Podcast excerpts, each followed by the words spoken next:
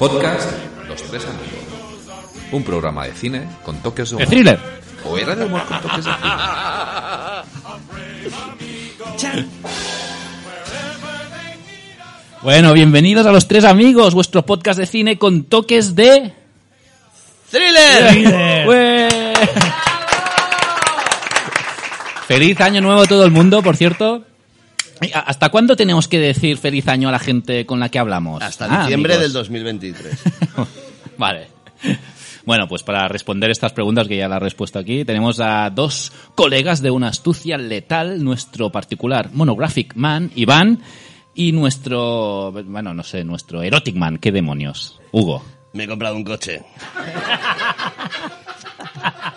Bueno, hola, buenas, buenas, buenas. Como siempre, os tenemos que dar las gracias primero al público que estáis aquí con nosotros. Un aplauso. Y después a toda la gente del Medi por volvernos a dejar a grabar el programa, que me parece que no aprenden, ¿eh? Gracias, gracias. Eh, pues bueno, en este programa haremos una pequeña valoración cinéfila de este 2021. Iván nos hará uno de sus monográficos sobre una peli que ha cumplido recientemente 30 añazos y que os hará sentir unos vejestorios, o más vejestorios. 30 Después, años como tú, Iván, tío. sí, Sí, es verdad, exacto. Sí, muy bien. Después repasaremos nuestro top 5 del año con algunos audios de nuestros oyentes y lo peor que hemos visto también, lo mencionaremos. Top 6. No, menos uno. Ah, esquivado ahí, ¿eh? Sí, sí. Y para postres, pues que es lo mejor de la comida, acabaremos con unos invitados muy especiales y divertidos. ¿Podemos decir a quién hemos invitado, Iván? Bueno, sí, ya en las redes ya sale, ¿no? Sí, bueno, a ver, tenemos hoy una- unos invitados muy, muy especiales. Tenemos a Carlos Oliva y Raúl Alcaraz, de responsables del podcast de Traca. Un aplauso. ¡Bravo! Y, y bueno, ¡Qué es nivel, eh! Sí, no, no, ese, tenemos No, no, ahí. joder. Y, y entonces lo que ellos no saben es que en realidad es una emboscada. O sea, les he invitado para que los destrocemos porque no hay podcast mejor que el nuestro. Pero bueno. Sí, sí, sí, sí. No, pero bueno, os traigo. eh, tienen un podcast que se llama De Traca, que es, un- es muy divertido. Que bueno, que básicamente que tienen una capacidad envidiable, ¿no? De solucionar los problemas del mundo con una buena charla y una manera. Y siempre improvisando un poquito. Luego los conoceremos que nos hablarán un poco de, de cine y demás. No podemos esperar. ¡Qué guay, qué guay! Sí. ya sabéis que nos podéis encontrar en las distintas redes sociales buscando los tres amigos podcast y además tenemos un grupo de Telegram por si queréis chatear con seguidores del programa. Y también podéis escuchar nuestros podcasts, críticas en caliente y esto me suena en Evox, Spotify y Apple y Google Podcast. Y como primicia, os adelantamos que a partir de este enero podréis escuchar una nueva sección llamada Cine, películas de ayer, hoy y ayer. en la que haremos nuestra breve crítica y análisis de clásicos del mundo del celuloide. Pero esto no es todo. Igual que en los anuncios del teletienda, hay más. Eh, por fin tenemos Letterbox. Eh, no creo que sepan lo que es Iván y Hugo, ¿eh? Pero... No. Bueno, pues ahí podréis encontrar la lista de películas eh, de las que hablamos, tanto en los programas como en las distintas cápsulas que hacemos de audio. Ah, Así que visitad Letterbox y buscad los tres amigos y ahí veréis los films de Pero los que es, hablamos. ¿Es una plataforma eso? Sí, es como una especie de red social, sí, de solo de cine. Qué guay, tío. Muy bien. Sí, sí. ¿Se Bueno, pues ¿Tener amigos ahí? tú no. Vaya. Ahora sí, empezamos. A ver, valoración del año 2021 cinematográfico en términos generales. ¿Qué, ¿Queréis eh, decir algo? Una mierda. Mejor que el 20, mejor que el año pasado. No, a ver, eh, bueno, luego haremos la listilla y tal. Yo es que yo he visto muy poco cine de estreno este año, eh, me he quedado muy cojo y me he quedado muy fuera de, de lugar. Pero qué sé yo, yo solo hago monográficos, yo no soy un crítico de cine, yo no tengo ni idea, yo no tengo ni idea, yo solo me gusta. Pero el año que viene prometo ponerme más en la- las pilas. Pasa que es verdad que este año he sufrido el... Bueno, el cambio que está pasando, que las plataformas ya es oficialmente un- una sala de cine, de hecho, ¿no? Y ahí me he quedado bastante rezagado. No me acostumbro, no me acostumbro a ver cine estreno en una pantalla pequeña, me cuesta. No sé. Pues se lo ha hecho siempre con las pelis piratas. Yo, yo no hago eso. yo no hago eso, eh, a- compañero del podcast. Ami- amigo, Perdona, me habré equivocado. se ha equivocado de bar. El de coches está al lado. Amigo. Bueno, esto lo, lo explicamos lo de los coches, ¿no? Es, es una broma interna. Sí, pero nos va a quitar público. Entonces la gente dirá, "Oh, vamos a, vamos a Es escuchar verdad. a Hugo en el otro. Es No, no, es verdad, es verdad, es verdad. Es verdad, es verdad. Pues Que no. hubieran venido. Exacto. Bueno, ha sido un año en el que las distribuidoras de cine se han, se han escudado en la pandemia, como bien, como bien decías, Iván, para retrasar o estrenar directamente en plataformas varias de sus películas. Pero los números indican que la gente sí ha ido al cine, pero a ver sobre todo superproducciones sin tener en cuenta la calidad de las mismas. Por ejemplo, Spider-Man No Way Home. Que, en- en- que, que me pregunto, en México es No Way Homie, ¿no? Ah, o sea, ¿Hablaremos de esta peli luego en profundidad o ahora la podemos poner a parir, quiero decir, comentarla y tal? Bueno, no sé, a lo mejor está en algún top. No, no es Eh, broma. ah, bueno, está, bueno, ya te digo que está en el top de mucha gente, porque realmente se, eh, perfectamente esta película se podría decir cada vez apunta más a la peli de Spider-Man que más gusta. O sea, que más reacción, ¿verdad? O sea, las críticas la están dejando por los por las nubes. Y te lo comenté de que no te están llevando la nominada a los Oscar. Cuidado. Bueno, lo dudo. Eh, ¿La habéis yo- visto público? Sí. ¿Y qué, qué? Bueno, a ver, Avatar estuvo en los Oscar. ¡Oh! ¡Oh, oh, oh, ¡Toma! Es, es verdad, es verdad, es que es verdad, es verdad, o sea, es verdad. A mí Claro, no me... pero es que Avatar y Black Panther tenían que cumplir la cuota de actores que no eran blancos.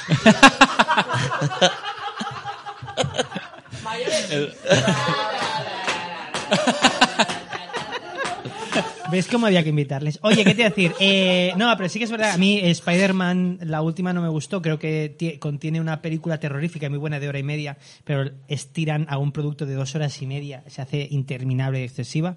Eh, para mí eh, para mí patea Black Panther Eh, me gusta mucho más así que si Black Panther la vimos nominada al Oscar esta también no pero bueno eh, digamos estamos ante la nueva corriente de pelis basadas en la nostalgia nos preguntamos porque ya vemos unas cuantas ya Mm, puede ser. ¿sabes? Sí, sí. No sé, en fin, vale. Estoy, estoy abuelo. I'm too old for this shit, man. Pues como decía, Spider-Man No Way Home es el film de más éxito de la historia de Columbia barra Sony eh, Pictures, con más de 1.200 millones de dólares recaudados y subiendo. Y no dejamos Sony porque la mierda de Venom habrá matanza, ¿la habéis visto? Y, yo sí. No, no, no lo hagáis. No, hagáis. Pues es la segunda peli de más éxito del año, con, con más de 500 millones recaudados eh, mundialmente. Que está lejos de los 900 que recaudó la primera, eh, pero aún así es la tercera mejor recaudación en Estados Unidos este año. O sea, tela, ¿eh? Fatal esa película. O sea, para coger al personaje de Matanza, pues que no hagan nada. Es que no. Fatal, fatal, muy mal, muy mal. Es mejor que la primera, pero tampoco era difícil. Ah, no, a mí, yo me lo pasé mejor con la primera. sí, sí, sí. sí. Eso. Acabamos de empezar. Sí, Esto sí, va hacia arriba. Eh, sin dejar la taquilla, quiero destacar un dato que creo que no ha tenido la suficiente importancia. La película china Hai Mam de Jia Ling, que solo se ha estrenado en ese país y ha recaudado más de 822 millones de dólares en, solo en China, eh, es la película ah, dirigida por una mujer más taquillera de la historia, sobrepasando la mediocre Wonder Woman de Patty Jenkins, que tenía el título hasta ahora. Toma ya, ¿eh? Wonder Woman, ¿qué fue aquello? Uno de los últimos clásicos, ¿no? No. Vale, ok. Yo no me acuerdo, ¿no? Me acuerdo cuando se estrenó fue, oh, lo tienes que ver, digo, ¿este dices, en serio? O sea, no está tan bien. Es que... No, no, es un coñazo de peli. Pero, pero, pero- pero fue la película que salvó la de DC. Dijeron, no, sí, por fin han hecho un producto bueno. Es- Nen, no sé. Tampoco era difícil. También es verdad. Y si tratamos al universo Marvel, el llamado MCU, como dicen los americanos, si lo tratamos como... MCU. MCU. Eh, Héctor, no lo ves venir esto. Es que- Sí, sí, lo veo. es Por eso que- lo- por eso lo he puesto. o sea, Por eso lo he puesto. dicho Marvel Cinematographic Universe, pero este, empe- este habría empezado Marvel Universe. O sea, es así, tío. Bueno, si lo tratamos como una franquicia, eh, ya se ha convertido en la, la franquicia de más éxito de la historia, con más de 25.000 millones recaudados. Toma. Y solo en cine. Y bueno, y acabamos rápidamente estos datos econ- económicos diciendo que Avatar vuelve a ser la película de más éxito de la historia gracias a su reestreno en cines en China. Toma ya. Avatar, sí, sí. Pues esta noticia me pone de mala leche. Ah, muy bien. Este, este año viene Avatar. Espera, pues, espera, vuelve eh, a planarlo otra vez porque espera. Si nos quedamos con los números de España, Santiago Segura, por tercer año consecutivo, es el director con la peli Patria más taquillera. A todo tren ha recaudado casi 8 millones y medio de euros. En fin. Por favor. Me cabrea más que Avatar. eh, no está tan mal esta peli. Lo siento. ¡Oh, No, no está tan mal. A ver, eh, esta película de, de Santiago Segura, eh, lo digo, un saludo porque es amigo nuestro, eh, más o menos por bullas. Bueno, tal. Sí, sobre todo Héctor. Me no, no, no, contesta mis tweets. No, no está tan mal. Yo me reí. Nunca había visto a Leon McKay, este Mac- eh, Leo, Leon McKay. Leo, Leo, ¿cómo se llama? Ah, Leo Harlem, merci. Porque dice lo de que, McKay. Y, y me reí mucho con él. La verdad es que la peli no está nada mal y para niños es, está muy bien. Está muy bien. Eh, Leo Harlem, cuando todo el mundo sabe que en Harlem no lee nadie. Muy bien, muy bien, vamos allá, seguimos. Pero te digo una cosa, esa película no está nada mal, es verdad, no está nada mal. Eh, lo que sí que me da rabia es que con lo grande, lo grande que ha sido Santiago Segura como actor, Y como persona. no, pero, eh, o sea, eh, yo me acuerdo, o sea, yo estaba viendo, o sea, Santiago Segura está fatal. Pero está fatal. Y de hecho hacen una broma meta. Y está, sale el humorista ese, se llama Daniel Guapo. Y se lo dice. Da- o sea, David Guapo. David el Guapo, merci. No, David, guapo. David Guapo. Vale, vale, yo qué sé. En fin, eh, lo que voy. Eh, sale este señor y tal y se lo dice. Porque, bueno, hay un momento que intentan hacerle creer que es un montaje y él se lo dice a Santiago Segura. Dice, tú estás un poco sobreactuado. Está fatal. Y dices, ostras, yo estaba viendo y digo, pero es que tú has, tú has estado, o sea, más que has estado, tú has sido el día de la bestia. O sea, Santiago Segura en el día de la bestia, nos acordamos, es, es, un, una, es un torrente, nunca mejor dicho. Ese es. Y yo estaba viendo eh, esta película de, Todo en Destino Asturias y digo, ¿qué, te- qué? No lo entiendo, eh, no lo entiendo. No sé, quizás eh, sí que es verdad, pues pensaba, o sea, porque empieza la película y empieza todo el rato. O sea, la película se tira media hora con, con el apoyo del banco y caja, con el apoyo del crédito, con el apoyo, con, la, con, media hora. Dices, claro, así debe haber habido una producción brutal y debe estar hecho una mierda este señor y se ve y no puede dar más. Pues, tío, ne, pues coge otro protagonista. Es verdad, cógete protagonista, es- pero está fatal. Y dices, ostras, tío, con lo que has sido y sigue siendo, ¿no? Y, o sea que me cabrea más que Avatar recaude más que esta película. Fíjate lo que te digo. Bueno, pues lo hago yo, va.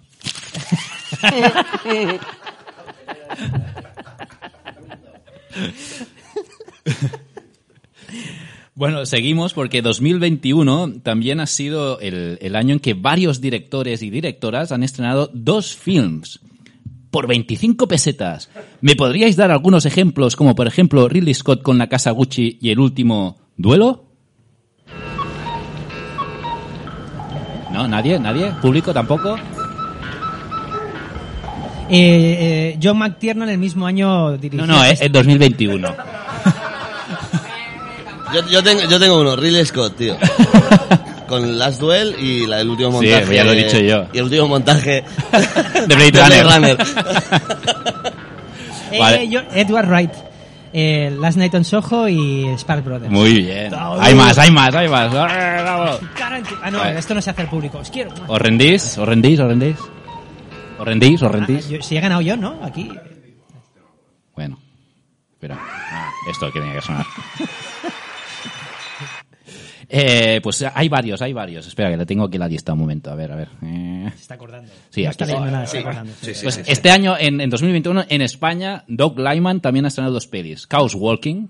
que- Oh, que- que esta fue un desastre. Sí, no la he visto. ¿eh? No. Y Confinados, la película sé que se rodó con Anne Hathaway y, y el... ah, no me acuerdo del otro Spoiler. prota. Y la de. También la primera también es un spoiler. Sí. Eh, Antoine Fuqua. Fuquaman. Fuqua. Antoine Fuck you. Anton Foca ah, también ha estrenado dos pelis de Guilty y eh, Inf- Infinite, que también se la han cargado, que la han estrenado directamente en Prime Video. Ah, la de Mark Mark Wahlberg Wahlberg, en sí. plan Inception, en plan Nola, ¿no? Sí. Es verdad, sí. sí, sí, sí, sí. Edgar Wright, como bien decías, con Última Noche en los Ojos y The Spark Brothers. Eh, Chloe Zhao con Nomadland y Eternals. Vaya, es verdad. Y acabamos con la mejor, Fernando Colomo, con cuida- eh, eh, Cuidado con lo que deseas y Poliamor para principiantes. Seguro que muy buenas películas. Bueno, nada. Pues ya está. Eh, pues hasta, hasta- aquí. Ah, quiero destacar también, mm, tristemente destacar, que solo por segunda vez en la historia del Festival de Cannes, una mujer ha ganado la Palma de Oro. Este año ha sido Julia Ducournau con la, para mí, genial e indescriptible Titán. ¿Habéis visto Titán? No, tío, aún no. vaya. Pero también ha ganado la palma Verónica Forqué. Oh, no hagas eso, no.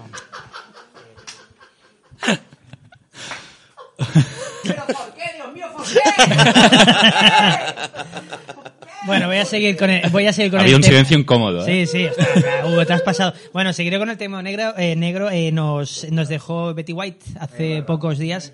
Maravillosa mujer, Lo maravillosa. del tema, lo del tema negro con Betty White era una coña interna. Es, es muy complicado esto. No, a ver, el tema necrológicas. Eh, no, mujer maravillosa que estuvo dando guerra hasta el último segundo. Recomiendo hacer un gran homenaje a esta mujer. Podéis, tenéis dos cosas. O veis algún episodio de Las Chicas de Oro, que aquí me comentabas que la estabas viendo. O Que la pondrán en Disney Plus, creo, o la han puesto ya en breve. ¿no? O Mandíbulas, película de Steve Miner de los años 90 con Bill Pullman, Bridget Fonda, eh, maravillosa monster movie, muy divertida y es un es, será una es, es despedida perfecta para Betty White. O sea que, bueno. Muy bien. Ahora sí, ahora sí, para acabar esta eh, super mega introducción, me parece esto el Señor de los Anillos de versión extendida, eh, quiero acabar con datos de nosotros, de los tres amigos, porque este pasado 2021 ha sido nuestro mejor año por lo que a escuchas y suscripciones se refiere. Epa, epa, epa. También en demandas, pero bueno, esto es otro tema. Eh, solo en Evox hemos tenido casi 8.000 escuchas, 232 comentarios y hemos conseguido 96 nuevas suscripciones. De hecho, ya hemos sobrepasado los 300 suscriptores en Evox. ¡Eh! ¡Eh! ¡Eh! Gracias, 300 seguidores. Y en Apple Podcast llegamos a estar entre los 35 podcasts más escuchados de cine en España durante el mes de octubre. Toma ya, ¿eh? Está bien. Pero, ¿Qué? ¿de temática thriller en qué puesto estamos? ¿Eh? Hombre, en los primeros, por supuesto. Es un podcast de thriller con toques de humor. O era de humor Con toques de thriller. Chan, chan, chan. Bueno, nada mal para una banda de tres borrachuzos, ¿verdad? ¿No Así somos- que muchas no somos gracias a... seis? Mola porque ya han venido 10 personas en el público. Eh, y dos son invitados. Eh, pues nada, muchas gracias a todos, todas, todes, yo que sé, eh, bueno, a lo que sea. Y a Lana Wachowski también, que tampoco sabemos lo que es. Eh, la mujer de multicolor. Me parece un. me- a mí la. Cuando, Lana vuelva, Wa- cuando vuelva a reiniciar Matrix dentro de 10 años será un unicornio ya. ¿Sabes a quién me recuerda Lana Wachowski? ¿Os acordáis de esos mappets que había aquí, los, los Cosa o algo así? Los.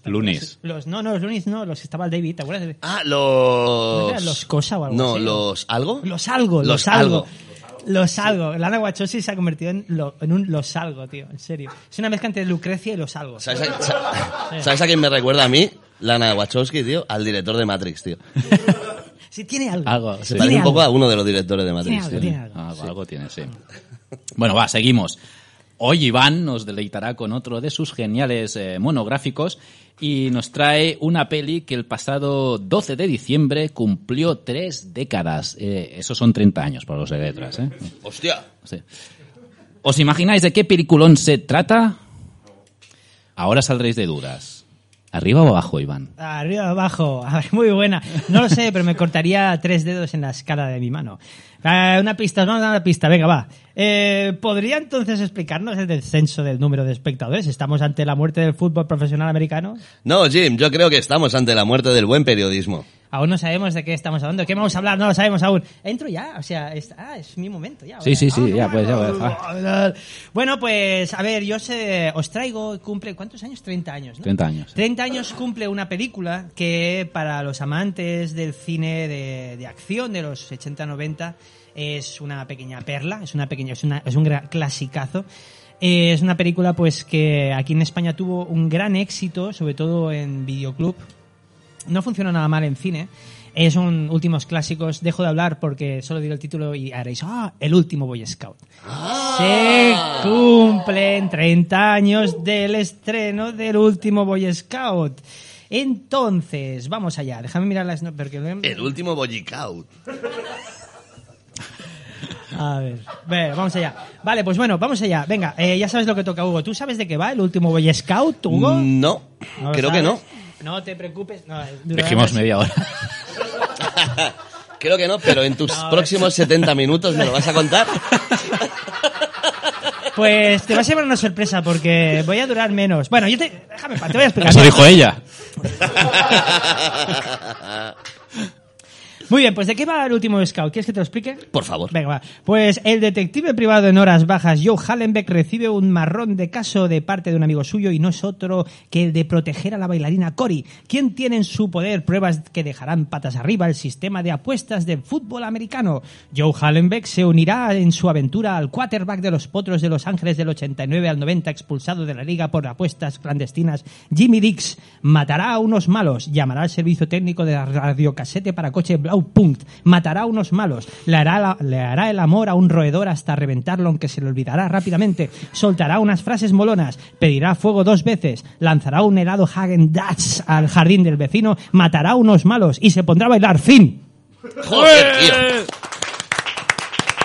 Qué ganas de verla, ¿eh? Hay que verla again and again and again. Bueno, Peli- pues... peliculón. Peliculón. Bueno, pues estamos en el año 91. ¿La habéis y- visto todo, el público? ¿Todos, todos hemos visto el último Scout? Sí. Perfecto. Pues estamos en el año 91 y se mezclan, se juntan cuatro fuerzas de la naturaleza para poner en pie un nuevo blockbuster. Estamos hablando de Bruce Willis, ¡Eh! la- Bruce Willis, eh, una de las eh, estrellas, estrellas de cine de acción más importantes en esa época, que se une Y de con... los DVDs. sí, madre de Dios, tío, que es. Bueno, eh, cogen al eh, es, eh, el guionista sería Shane Black, el guionista que había triunfado, había marcado, había triunfado con la serie, la primera película de Arma Letal. El director sería Tony Scott, hermano de Ridley, y bueno. que, nos dejó hace unos años. Eh, como bien dice, dice Hugo, pues pues, bueno, es eh, la verdad es que es un director que, que se especializó en el cine de acción y que tuvo una buena continuidad en taquilla, ¿no? Es un director que podía encadenar, pilló muy bien el sentido a, al- a- a lo que quería el público, ¿no? O sea, Sí, dirigió, Y solo hacía un montaje de sus películas. solo hacía un montaje de sus películas. Pero bueno, director con un estilo muy marcado, eh, que además es el que le puso gafas de sol a las cámaras de cine. Y bueno, películas, eh, dirigió películas como Revenge, Amor a quemarropa, o ya pues Top Gun, o Day- Days of Días de Trueno, por ejemplo, ¿no? Y por último, el que produce todo este mejunje es el productor Joel Silver, productor que nos Ay, trajo- perdón. Sí, no, no, hay mucha harinilla en este monográfico. Eh, bueno, productor de películas como La Jungla de Cristal, Arma Letal, Depredador, eh, Comando. Comando, Comando. and so on and so on. Entonces, Matrix. ¿quién no querría ver una película así, no? Entonces, eh, esto, este mejunje, pues dio pie a un pequeño clásico para los y las amantes del cine de acción macarra, molón y violento. Eh, ¿Cómo empieza todo esto? Esto empieza con Shane Black, que como bien decía antes es el guionista de La Arma Letal. Pues este señor le dejó, tuvo un divorcio, un divorcio muy duro y tal, y estuvo dos años sin escribir. Entonces eh, el tío, como bien dice, solo lo único que hacía era fumar y leer las etiquetas de las bolsas de papel fricadas de los guionistas de mierda, ¿sabes? Hacía esto. En fin. Y entonces un día dijo, mira, pues voy a coger esta amargura que llevo, ¿vale? La voy a volcar en alguna historia. Y ahí creo este personaje que es este detective privado antipático, necio, con mucho estilo, pero que ahuyenta a todo el mundo que es, y está en vísperas de divorcio con su mujer, que es el señor Joe, Bal- eh, Joe Hallenbeck, interpretado por Bruce Willis. Eh, señor Shane Black eh, rompe un récord y como venía de triunfar con una historia, la historia de Arma Letal, que dio pie a una saga pues con mucho éxito, consigue vender el guion por un millón de dólares. Esto marcó un antes y un después. De hecho, no había, nunca se había vendido un guion por ese precio. Pero es que la productora Carolco Pictures, que se encargaba de Terminator 2, Desafío Total y demás, le ofrecían dos millones y medio. Pero el señor Shane Black dijo, hombre, yo quiero trabajar con eh, Joel Silver, que se conoció, que a quien conoció Ah, en, en... ¿Cómo? Es lo que le decía el caballo, ¿no? El, el llanero solitario. Joel Silver. Ah. En fin.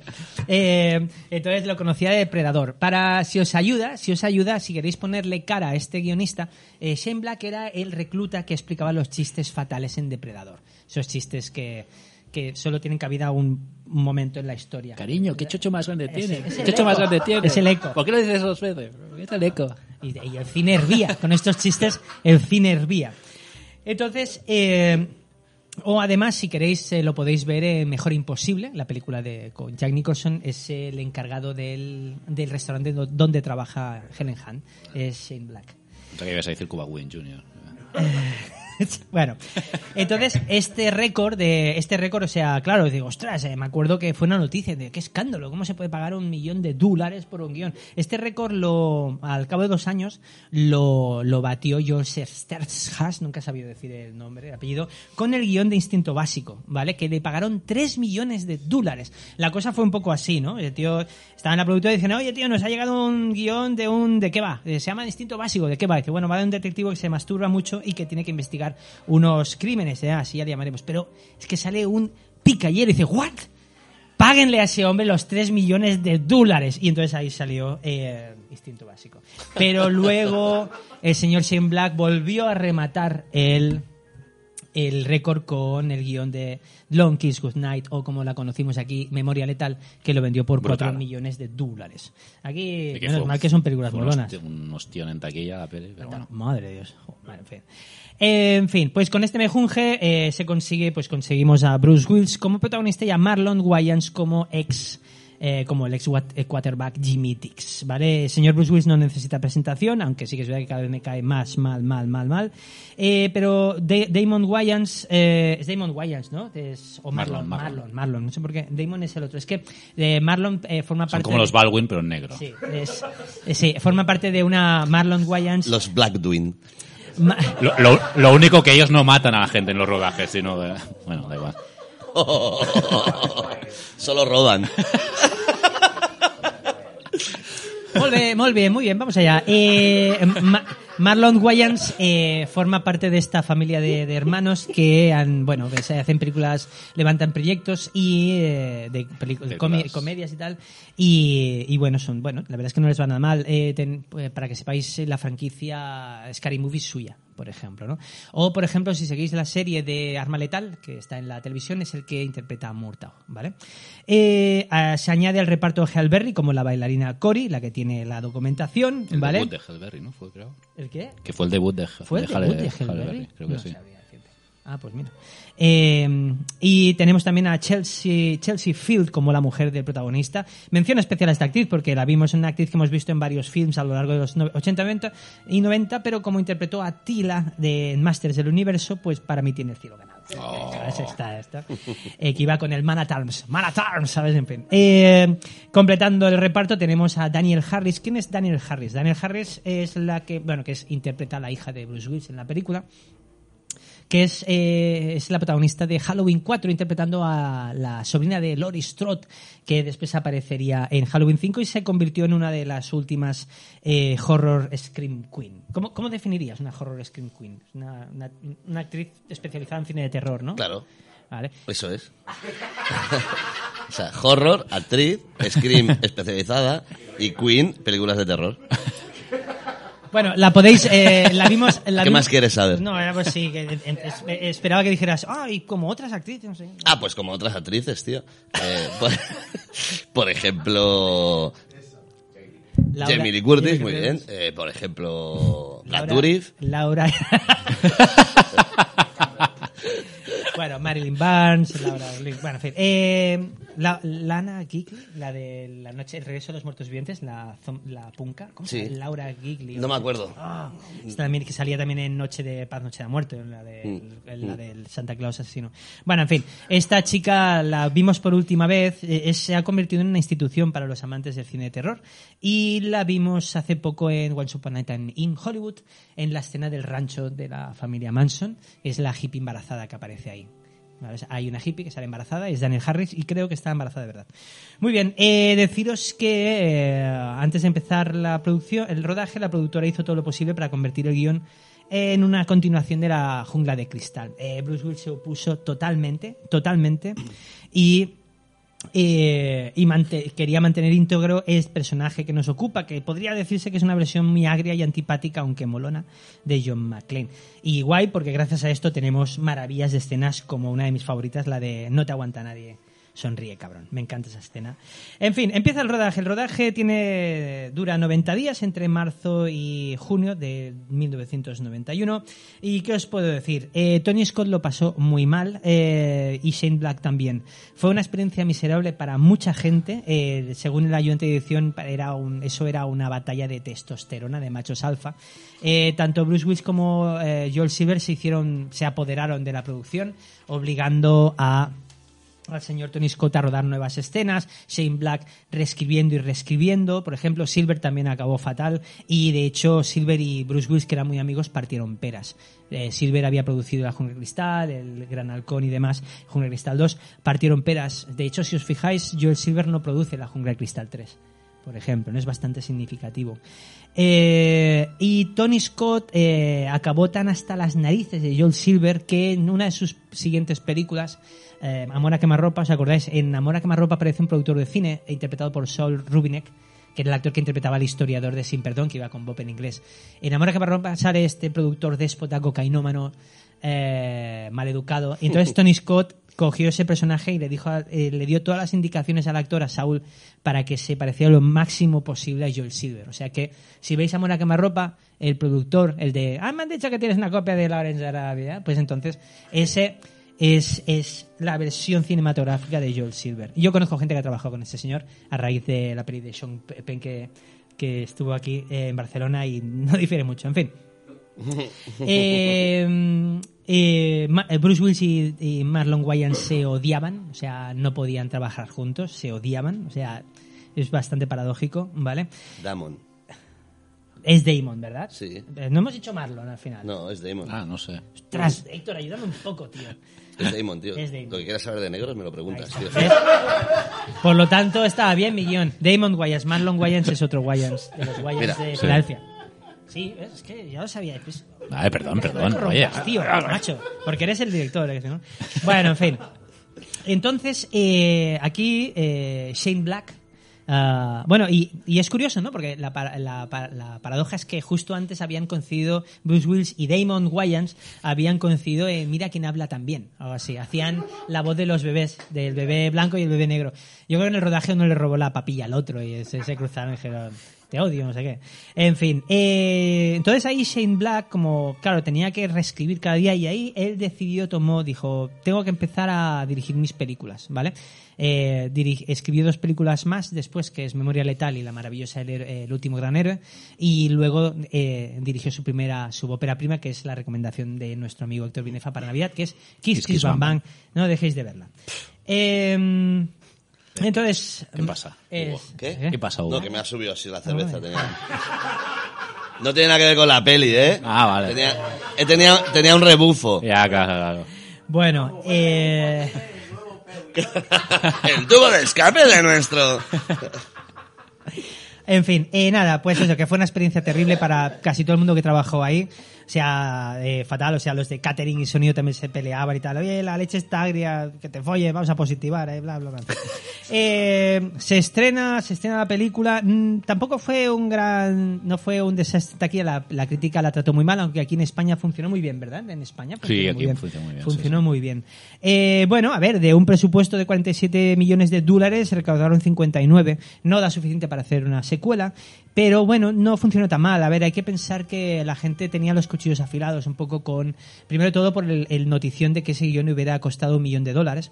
Y eh, Bruce Willis encadenaba dos fracasos eh, como eran la adaptación de Brian De Palma del libro de la novela de Tom Wolfe La Guerra de las Vanidades y esa maravilla que la, la- la amo, la amo, que es El Gran Halcón, Hudson Hawk, que fue un gran gran desastre de taquilla. Es una pena porque me parece una peli única como pocas, ¿no? Eh, y funcionó bastante bien. Eh, como mínimo, eh, funcionó bien en el sentido de que eh, se, se levantó, se salvó la carrera de Bruce Willis. Luego llegó Jungla Cristal 3. Y hasta que este señor empezó a hacer el idiota de verdad, pues se- su carrera se mantuvo a flote un poco, ¿no? Eh, curiosidades. Oh. Vamos a las curiosidades que nos encantan, ¿no? Bueno, se- esta película se propuso esta película a un director insigne del cine de acción de los 80 que nos encanta y la admiramos. No es Os. Walter Hill. ¿A quién? ¿Quién Os es? encanta. John McTiernan. John McTiernan, muy Uah. bien. Sí, señor. Se propuso John McTiernan, director de Jungle Cristal, Depredador, La caza del tubo rojo, El último granero, and so on, and so on, y eh, eh, metido en la cárcel hace unos años por tonto, ¿sabes? Pero por tonto. No, mientas, en fin. Eh, el compositor Michael Kame- Kamen, que hizo las bandas sonoras de Los Inmortales, eh, Jungla Cristal y demás, que tenía odiaba esta película y hizo la banda sonora por su amistad con, con Bruce Willis y Joel Silver. Estábamos escuchando de fondo, sí, brevemente. ¿Ah, sí? Alguna banda sonora, sí. Ah, qué guay. Espera, espera, mira. Ah, mira, detalle. En fin, eh, el montaje costó mucho montarla porque Tony Scott tenéis que saber que es un director que rueda con cine, además de poner gafas de sol en las cámaras, eh, en las lentes, eh, rueda con muchas cámaras a la vez. Entonces los montadores las pasaron canutas porque nunca habían tenido tal material y los test de prueba fueron un desastre porque era eso, era un sin Dios. Entonces cogieron los productores y cogieron a un montador veterano que ya había salvado los muebles con Tango y Cash, por ejemplo. Estamos hablando de Stuart Baird. ¿Quién es Stuart Baird? Stuart Baird es un montador que, por ejemplo, ha montado cua- tonterías como, por ejemplo, La Profecía, Superman, eh, Casino Royale y entre medio dirigió uno de mis guilty pleasures que es Decisión Crítica. Eh, Tenemos a Carl Russell junto a la mejor interpretación de Steven Seagal. Lo bueno breve, dos veces bueno, amigos y amigas. en fin. Eh, hubo un motín de figurantes. Eh, al final de la película, si os acordáis, hay un clímax en, el, en un estadio, en un estadio que se celebra la Super Bowl en el Coliseum. ¿Te acordáis? Cuando dice Milo, dice una bomba va a hacer Coliseum en unos momentos. ¿No es una ironía, Joseph? Eh, entonces, en ese clímax tenían, se rodaban, estaban cientos de figurantes, cientos de figurantes, y entonces eh, eh, tenían, tenía, se rodaban dos jornadas. Eh, al final de la primera jornada se decidió que no hacía falta la segunda jornada y a algún lumbrera se le olvidó decirle esto a los más de 200 figurantes que al día siguiente se presentaron ahí a rodar. Les dijeron que no se rodaba, pero peor de todo es que no se les pagaba. Bueno, eh, Said, no es broma, tuvieron que llamar a los antidisturbios para arreglar lo que se lió ahí. No es broma, sería un pollo importante. Entonces, eh, cuidado con los figurantes, porque son personas también. O sea, eh, no se arreglan las cosas dando un bocadillo y 40 euros a una persona. Cuidado, o sea, es serio bastante porque se puede... Se arregla con antidisturbios. Ahí está. ¿Vale? Y, y poca broma, ¿vale? Eh, a John Hallenbeck, eh, señor Bruce Willis, le dan bastante caña, o sea, le golpean 12 veces a lo largo de la película, 7 veces en la cara, el resto de veces al decidir la parte del cuerpo, ¿vale? El título, eh, sí, le dan unas, unas hostias importantes. El título, en principio, esta película se llamaba Die Hard. Die Hard. Entonces, cuando estaba, estaba el guion ya por ahí, Joel Silver, que estaba produciendo una película que se llama Nothing Lasts Forever, eh, le dijo, oye, odio el título de mi peli. Eh, o lo cambio o me pego un tiro. Eh, ¿me, dejas el título de Die Hard? Venga, va. Entonces, eh, Joel Silver, productor, puso a su película Die Hard y ya el resto pues ya es historia. Eh, Die Hard, Duro de Matar, La Jungla de Cristal, ¿vale? Por si acaso mi inglés es muy malo. Eh, muere más gente que en Magnolias de Acero y Love Actually juntas. Eh, eh, 27 personas, ¿vale? Eh, dicen eh, fuck, que en castellano pues significa canastos o carambola, Cáspitas. o cáspitas, ¿vale? Recorcholis. de- o recorcholis, eh, dicen fuck muchas veces, dicen fuck más veces que en una película de Abbas Kiarostami, ¿vale? Y entonces, yo os digo, vamos a ver, venga, vamos, vamos a jugar al precio justo, va. Le invito una cerveza a quien me diga cuántas veces dicen fuck en eh, el último Boy Scout. La invito, venga, va, levantar la mano. ¿Cuántas veces? 84. 84, te quedas corto, va, seguimos. 400, te quedas largo, venga, va. 125, te acerca bastante, va, venga, va. ¿quién se 130. queda? 130, te pasas. Y se, se acabó, que me acabo de Nat, última. 197, no. 102. Oh, Tú le vas a decir 102, ¿no? Joder. Es- he tenido que cortar porque me he dado cuenta que no llevaba cartera, entonces en fin, en fin. estaba rezando que no acierten, que no acierten. Eh, dicen que sale James Gandolfini, eh, paz descanse, como lo, como lo echamos de menos, el señor Tony Soprano. No lo he encontrado, no, ni en los créditos ni nada, así que pues no sale. Eh, y entonces acabaré, ¿vale? Acabaré diciendo, eh, como bien os he dicho, eh, hubo muchas reescrituras. Entonces tengo que deciros que el guion original, todo el mundo del, equipo, excepto los cuatro que la liaron, coinciden en que el guion original era muchísimo mejor. Muchi- o sea, estábamos Joder. hablando de Shane Black en estado puro y resentido y amargo, ¿no? Eh, el guion de era tenía un tono mucho más oscuro, mucho más oscuro. De hecho, eh, para básicamente el villano tenemos a ese actor eh, hay un personaje que se llama Milo que es el esbirro la mano derecha del villano esa, ese psicópata petulante terrorífico súper simpático que llama al protagonista Joseph todo el rato Eh, este señor vale pues eh, tenía un- su personaje daba mucha más guerra. O sea por ejemplo tenéis que saber que su personaje eh, dirigía películas snuff en el guion original, se cargaba una familia entera, o sea que estaba por ahí una, familia entera que padre, madre y niños iban con la vagonesta, se los cargaba a todos. Y el clímax tenía lugar en casa de la mujer de Joe Hallenbeck, que era Joe Hallenbeck, Bruce Willis defendiendo a su mujer protegiéndola para que el otro no la matara con una motosierra. O sea, big time. O sea, estamos hablando de Tony Hostia. Soprano, Shane De- Black, Tony Montana, ¿sabes? Es- Debe ser el, el guion bueno, ¿no? De Shane Black. Bueno, a ver. Sí, debe ser él. Eh, entonces, eh, más que nada, y entonces la- eh, tenéis que saber que el actor que interpretaba a este a Milo, ¿vale? Eh, es, era un actor que estaba que, que se llamaba Tylon Negron o como le llamaban Tylon N. Ward en Estados Unidos. Es un actor que estaba estaba especializado en comedia, o sea, es- de hecho lo, lo, ves- lo podéis ver, eh, ha salido en Friends. O sea, es como si aquí en España cogemos a Pepe En, co- en comedia blancón. Oh, Dios mío, Eh, para que os hagáis una idea, es como si aquí cogen a Pepe Villuela eh, haciendo de sádico en la película de, de Alex de la Iglesia. Entonces este señor, pues eh, si queréis ponerle cara, pues eh, verlo en comedia, pues en, en, en Friends hacía de Metre, que era Alessandro o algo así, es que me acordaré siempre.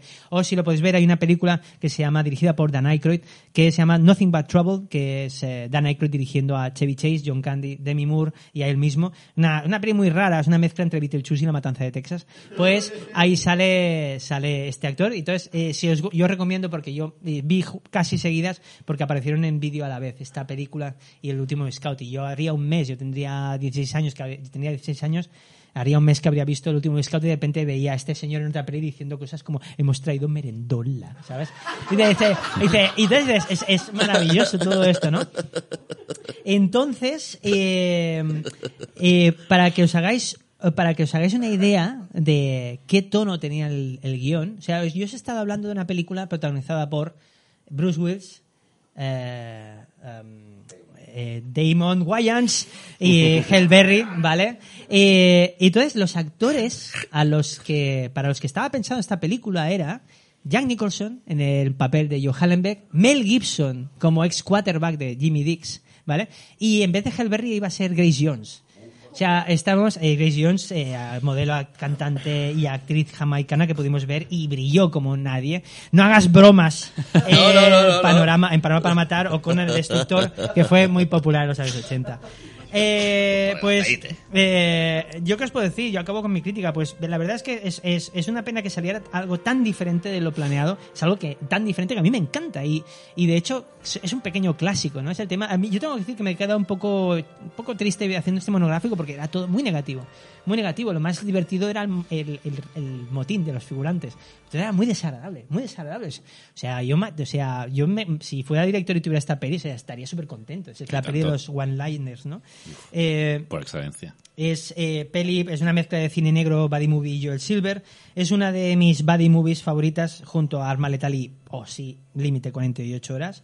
Eh, no transcurre en Navidad, esta no, No, esta transcurre. no. O sea, se cargaron tanto el guion de Shane Black hasta ese extremo, ¿no? Se- que es, tenéis que saber que Shane Black, como bien nos decía eh, Héctor en la recomendación de Navidad, pues Shane Black, este guionista, las eh, las eh, ambienta todas en Navidad hasta otra película que, claro, este señor dirigió después de Kiss Kiss Bang Bang, dirigió um, eh, Buenos Tipos, A Nice Guys, eh, Iron Man 3 y El Depredador, de, El Depredador, esa película tan decepcionante, y todas diría que Depredador, El Depredador no está en Christmas tampoco, ¿no? Creo que sí. Bueno, no me estallaría. Eh, entonces, y es una, es una pena, ¿no? Que se llevaran mal los protagonistas, ¿no? Porque la química que hay entre Damon Wayans y Bruce Willis es fenomenal, ¿no? O sea, además se remata con, eh, bueno, eh, al- en ese momento final que se alejan, ¿no? Aunque en el plano hay un árbol en medio y tal, pero se le, se alejan, ¿no? Y dicen eso de, bueno, pues el agua moja, el, el, el cielo es azul, ¿no? Y el diablo Jimmy está esperando por ahí, ¿no? Eh, y acaba con ese plano con el Moody Water de Pat Boone, tan bonita esa canción, ¿no? Y si además sumamos a esa pareja la, la entrada eh, de eh, Daniel Harris, la, la hija del protagonista en la ecuación, la mezcla es brutal, ¿no? O sea, las escenas de acción con Bruce Willis, Damon Wayans y la niña son increíbles, ¿no? Eh, entonces, ¿qué más diga? A mí es una película que me gusta mucho la estética, eh, con interiores llenos de humo, ¿no? Tan del cine negro, no hay que olvidar que es una historia de un privado. Las gafas de Sol Again, de Tony Scott en la cámara, me encantan las cámaras lentas. Era la banda sonora de Michael Kamen era a principios de los años 90 era el momento en que John Woo estaba petando y estaba llegando a Hollywood y se ve un poco de hay un- las cámaras ya o sea se ve un poco de, de- de- de- de ese rastro ¿no? de cine japonés tan tan Hong estético Kong. Hong. Kong gracias merci tío chino es verdad John es chino joder cómo estoy Hong Kong. Hong Kong, perdona. Eh, eh, no me líes. Eh, y entonces es... No te equivoques, tío. Vale, vale. Claro, tío. El, el cine de Hong Kong. Hong Kong está en China, ¿no? No. Edítalo. Está al lado de China, pero Hong Kong es Hong Kong. Vale, vale. Perdón, que estoy muy lejos del micro. No, no. Hong Kong es Hong Kong y China es China. Mm. Y Taiwán es Taiwán. Bueno, pues... Y Cataluña es España. Está bien que me den las elecciones de geografía. Nada.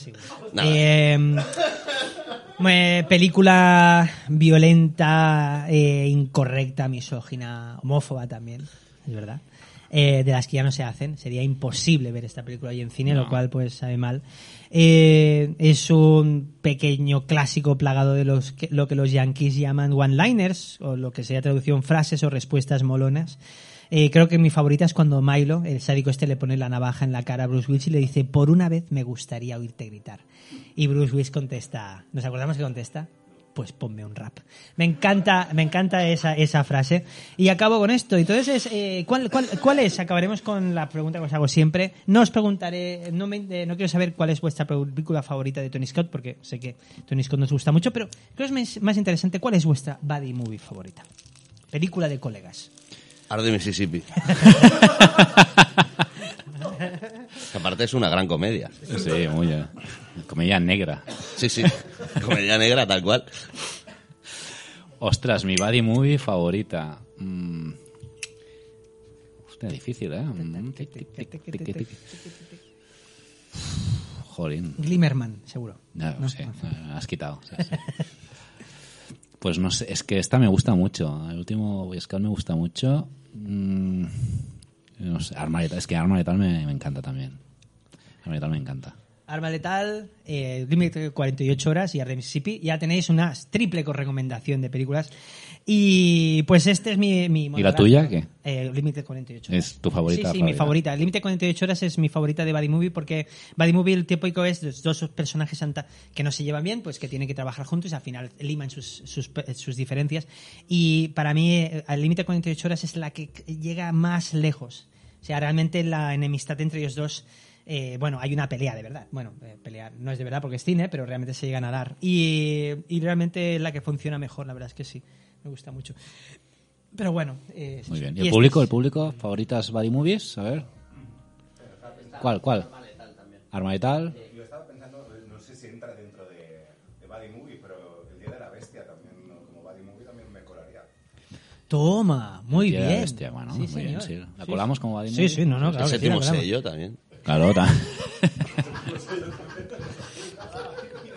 A ver, y ahora que tenemos El- a los de me exorcista acabo de inventar también. ahora. Regan se tiene que llevar bien con el... Con Pazuzu, tío, es como... ¿Sabes? Me acabo de inventar un chiste. Es que tenemos a los de Traca. Si tienes a los de Traca, hay que inventar chistes. Venga, Ah, va. vale, Adelante. Se levanta el telón y se ve a Mel Gibson, ¿vale? Que eh, le da mucho, eh, le espera un día de trabajo en la oficina terrible y de repente suena el despertador y le, ata- y le da un ataque al corazón. ¿Cómo se llama la peli? Alarma letal. Muy bien, muy bien. Esto, ¿Esto se puede cortar? No, ya no estaba grabando. Cuando he dicho, cuando he dicho chiste lo he quitado ya. Lo dijo Pablo Escobar. y, lo, y lo dijo algún rabino también. ¿Esto se puede cortar? Ostras, qué buena esta. Eh, ha pasado. Sí, has perdido la hoja del Se guion, ha ¿no? metido, se ha tirado, he tirado el- así en plan. Perdido se los acabó, papeles. y he tirado los papeles y la, la hoja que necesito se ha colado ahí. Por abajo el hueco, eh. Sí, pues, da igual, me lo sé de memoria para que veáis lo profesional que soy. A que sé lo que me vas a preguntar ahora. Ah, sí, ya, ya puestos. Introduce la canción, ¡Ah, Iván. canción! Muy bien, pues yo eh, tenía la, ahora viene la canción, ¿no? Pues entonces eh, estaba pensando y digo, ya que veníamos del último Boy Scout, digo, es- no sabía si poner, si proponeros eh, eh, Moody, Moody Water de Pat Boone, que es la película que cierra la película, eh, o Get Off de Prince, que es la película de la canción que suena en el, en el salón de baile cuando Joe Hallenbeck conoce pues a Damon Wayans y a Hellberry y digo ostras pues está pero digo "Ost- va- digo voy a cambiar un poco no entonces eh, ya que este año hemos tenido película evento hemos tenido un par pero hemos tenido una película evento que es 007 vamos a ir voy a ir por 007 entonces os voy a explicar un poco cómo va esto. Cuando se estrena cuando hay una película de 007 en, en producción vale pues qué pasa uno de los reclamos de 007, aparte del James Bond, pues es quién hace de villano y quién es quién, ha- quién interpretará la canción, ¿vale? Entonces se pone esta maquinaria y entonces lo que sucede es lo siguiente.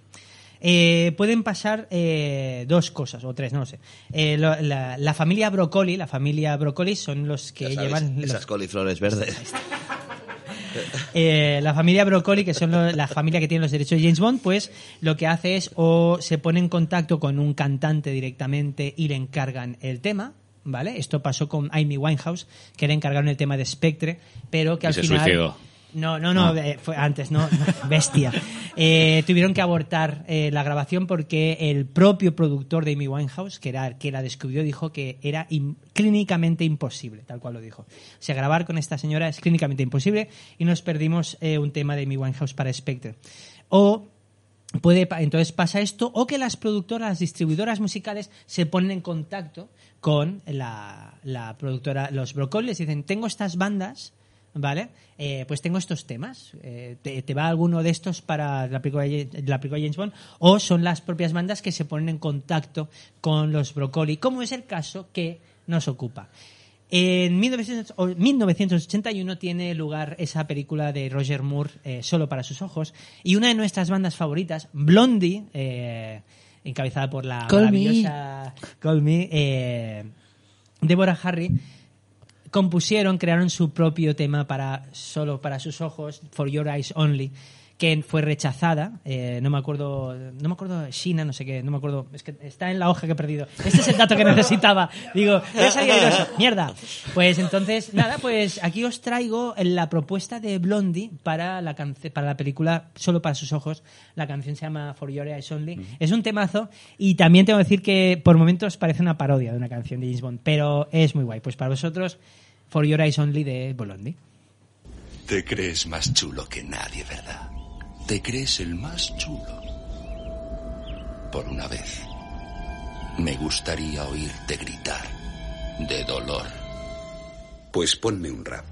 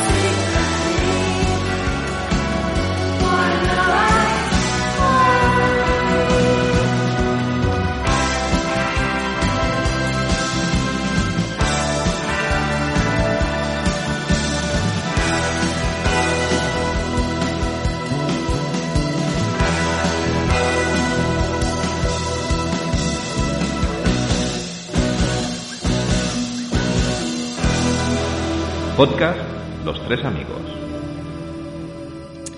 Pues después de este temazo seguimos con el programa y vamos a nuestros top 5 particulares.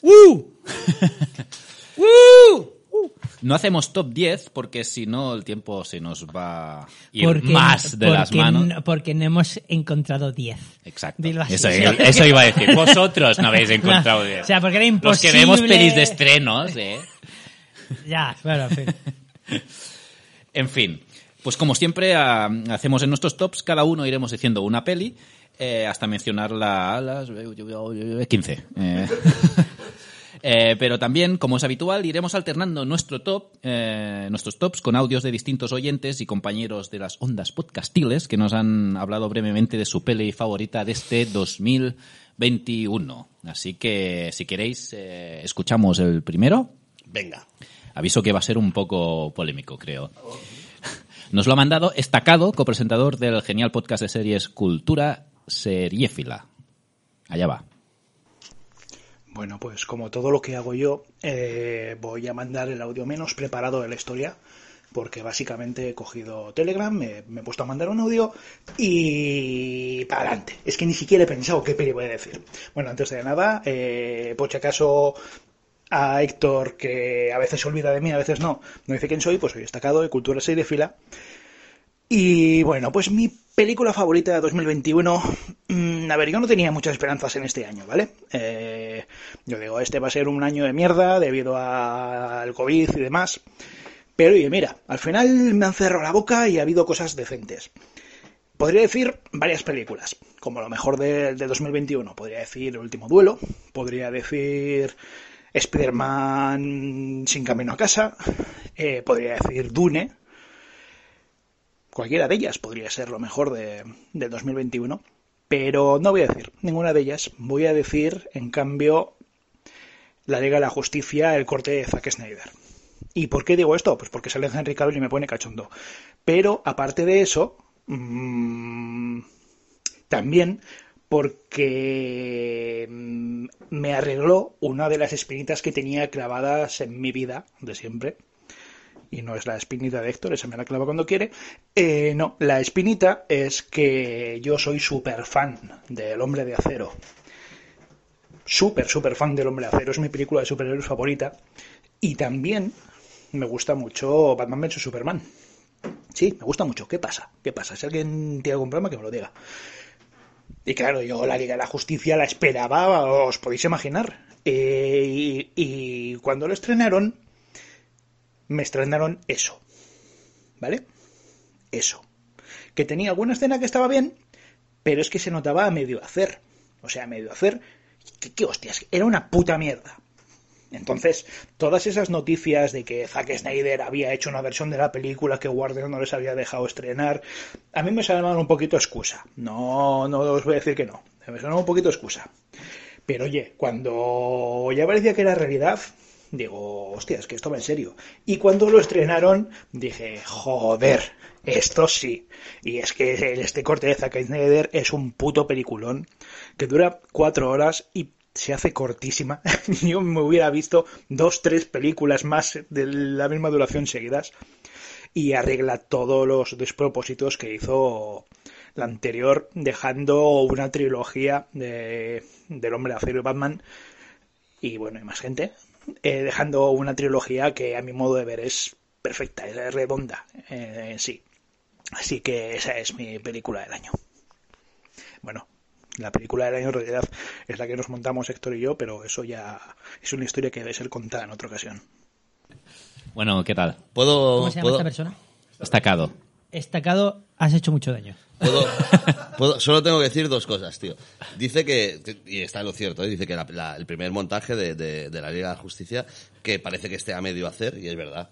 O sea, se nota, eso es verdad. Y que tiene alguna escena que estaba bien, también es verdad. La- lo que pasa es que con el Director's Cut, tío, eh, las únicas escenas que están bien son las mismas que tenía ya, ¿sabes? O sea, lo otro... ¿sabes? Y la segunda cosa que tengo que decir es que el Snyder Cut bueno es el que hizo su hija. ¿sabes? Eres un hijo de la... A ver, eh, voy a arreglar, voy a, voy a arreglar esto un poquito. No sé cómo. Eh, hostia, Hugo, tío, es que es la polla, tío. Un día, tío, en serio, de verdad. Pero Eh, si no sabe español, tío. Zack Snyder, ¿qué más da, tío? No sabe ni dirigir, va a saber castellano. Oye, a ver, vamos Ah, a por ver. cierto, que me he dejado antes. Otro director que ha dirigido dos pelis este año. Sí. ¿Cuál? La de la mierda esa de Army of the Dead y, y esta. Esta que es- Sí, bueno. ¿Eh? No. Bueno, es verdad. Pero que has, te- has estrenado. Eh, bueno, dirige, dirigió un par de escenas en el parking de su casa, algo así. Eh, la Liga de la Justicia está nueva, el CAT este, tenemos una escena final que sale el detective marciano y sale Bruce Wayne, Ben Affleck, que está fatal. Es que, a ver, bueno, no, a gustos colores, pero ostras, que una película, es que hemos llegado a eso, a ver, yo la Liga de la Justicia, el montaje este, es que yo casi lo veo como, lo siento, como la última de Cazafantasmas, pero son especiales de televisión, o sea, son celebraciones, son... ¿Sabes? No sé si hemos llegado a eso. Yo la Liga de la Justicia, el CAT este de... Yo lo vi también, pero no lo veo como una peli, lo veo como un evento. Es, es que es como la versión extendida, es como el DVD B que te viene... no, es, no digas como un evento, por, favor, ¿eh? como No. algo peyorativo, porque me acuerdo yo cuando se estrenó Casino Royale, era peli-evento. No, y no. eso era la peli-evento. Totalmente. Ahora no. Ahora simplemente es el, el juegan contigo para sacarte los cuartos. Sí, totalmente. No, no, la ¿Sabes? peli evento ha sido también refería, no quería, no quería decir evento, perdona, muy buena esta. Claro, evento tío. es algo esperado y que tiene un sentido. Esto, Claro. eh, no lo sé. Eh, bien, bueno, supongo que, bueno, guay. Merci por el audio, gracias por el audio. No, eso sí, claro. O sea, oye, no, lo que parece mal educado. y qué guay que el tío disfruta las cuatro horas que dura el coñazo. Eso, Bueno, ¿sabes? O yo, sea, yo- yo la vi no... Sí que es verdad que, que es eh, mejor que, la- que la- el otro montaje, que no era nada pero, difícil. pero mejor, mm, es que no es mejor, tío. Quiero decir, bueno, para mí, ¿eh? Yo lo otro lo vi y sí, está incompleto, tal cual, no sé cuánto, pero bueno, intenta contarte una historia con mayor o menor acierto y tal, pero te cuenta algo. Pero es que esto dura cuatro horas, te cuenta exactamente lo mismo. ¿Sabes? No te cuenta por qué entierran a Superman con traje y resucita con chándal. ¿Sabes? Por ejemplo, que esto pasa en la peli. No te lo cuenta y tiene cuatro horas para contártelo. ¿Sabes? Pero ¿os acordáis de la escena o no? Cuando el tío resucita, lleva un pantalón de chándal, no lleva el traje. ¿Qué pasa? ¿Que el más allá es un gimnasio? ¿Sabes? O sea, Espero que no. o sea, ya, ya, yo, ta- yo también, tío. O sea, yo también, ¿sabes? Pero, ¿sabes? Quiero decir, es que no cuenta nada. No cuenta nada más. Ya. Ya, es que... eh, tenemos, Yo, como, yo sí que me lo pasé mejor con, el, con este montaje que con el anterior. Pero sí, pero es todo. O sea, es que, es, es que el anterior es muy feo. Eh, pero es, no, es que... No, a ver, yo, a ver, voy a definir no me parece una gran peli eso, para empezar. O sea, yo la vi y además me la puse en el proyecto y tal, pero yo no me sentía viendo una peli. Yo estaba viendo unos extras. O sea, es el montaje extra. Es que es eso, o sea, y ya está, ves las cosas como son. O sea, no hay que olvidar una cosa de que... Bueno, pues una- esto, también se puede decir de los cinco montajes de Ridley Scott. De, Vale, de pero la- no, pero el primer montaje ya funcionaba. El tema está en lo que quiero decir es que eh, em, no sé lo que quiero decir, pero en fin, eh, verdad, tío. Más, más roto, tío. De ¿Sabes, verdad. ¿Sabes lo que me pareció a mí? Pero es un ejercicio inverso, ¿eh? Pero quiero decir, en los 80, no sé si recordáis. Sí, ya sé lo que iba a decir. No, espera. No, espera, es que, es Vale, que- sí, que sí, me ha sí. roto. Sí, sí. Que todas, o sea, que hay un montón de producciones que se la juegan con un solo pase. O sea, no todo el mundo se permite un No, montaje de un director. y montón, no todas. Todas. O sea, Todas. Lo que, o sea en la, mira, hemos hablado antes de- del último Boy Scout. El último Boy Scout fue una peli con una producción de mierda, ¿vale? O sea, fue miserable, literalmente, y nos llegó gracias a porque una, una, una banda sonora de un técnico, de un compositor que odiaba la peli, pero hizo un gran trabajo. Gracias a porque vino un montador con gran oficio y hizo un gran trabajo. Gracias a los que todo el mundo. Y solo tenemos un montaje, una peli en la que todo el mundo lo pasó fatal, pero yo me he enterado que fue una producción equivocada, o sea, fue eh, dramática, haciendo el monográfico 30 años más tarde. Lo que quiero decir es que todas las producciones se la, se- te la juegas en el estreno. Entonces, que este señor ha hecho esto, lo celebro muy bien y guay. Es- esto es un regalo a los fans, nada más. Entonces, claro, me sabe mal porque parece que me esté cargando aquí al amigo. Pero, No, no. pero sí que es verdad que veo que... eh, lo que quiero decir es que me sale en la vena esta crítica, pero porque creo que se está rompiendo todo un poco. Sí. Se está rompiendo todo un poco. O sea, las películas se estrenan en plataforma, ahora un montaje de cuatro horas... Bueno, porque eh, se estén en plataforma no es el problema. no, no, lo que quiero decir es que está cambiando todo. Y Sí. lo que quiero decir es que yo me quedo a la zaga. O sea, hay muchas cosas que no entiendo. Y ahí es donde voy. Y esto es una muestra más. Eh, me siento un poco a veces como, ¿sabes? Kevin McCarthy al final de la invasión de los ultracuerpos. ¿Sabe? Corriendo. ¡Ah, Sí, yo, yo entiendo, en este caso yo sé que entiendo lo que dices, pero no, por ejemplo, las plataformas sí que no, no, No, no no, estoy no. con tu punto de vista. No, Yo- no, no. Está cambiando el tema y, no- y yo no creo que para mal. Yo creo que en plataformas se tendrán, se tendrán muchas cosas muy interesantes que en cines no las vería ni el tato. Sí, pero se está perdiendo la comunión. O sea, la- lo que es la comunión de ir al cine se está muriendo. Y, y eso me duele. Me duele mucho. Se tío. están muriendo con las películas medianas, no con las grandes superproducciones como Ah, demuestran los números. Mira, no, te digo, no, eh, no, no, te- no, mira, te digo una cosa. Estuvieron, James Bond, la última, estuvieron a puntísimo de estrenarla en Netflix. Si hubiera sucedido eso, no hay, Netflix ya- no, en Apple.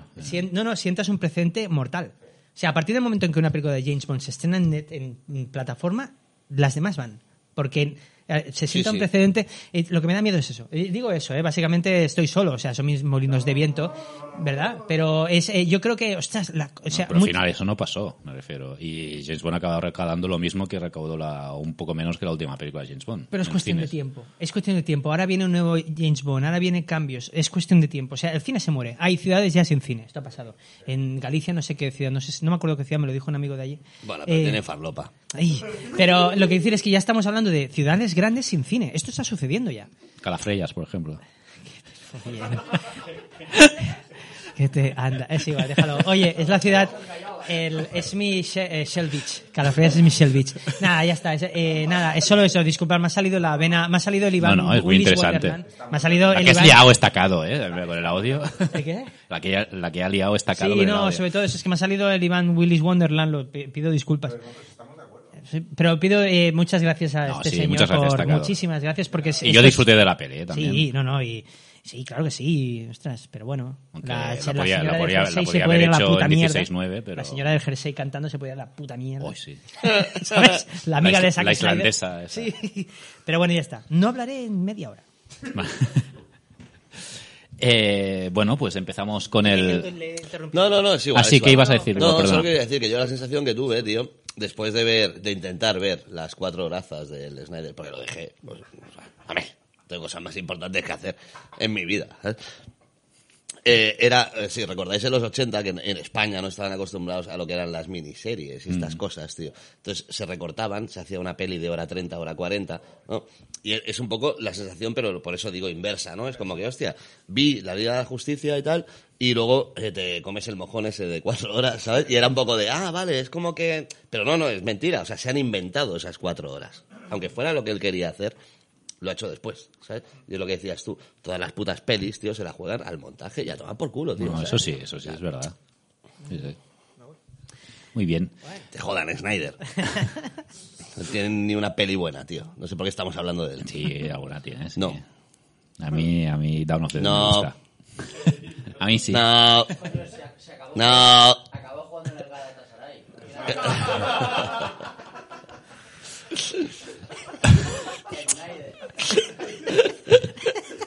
Saca Snyder.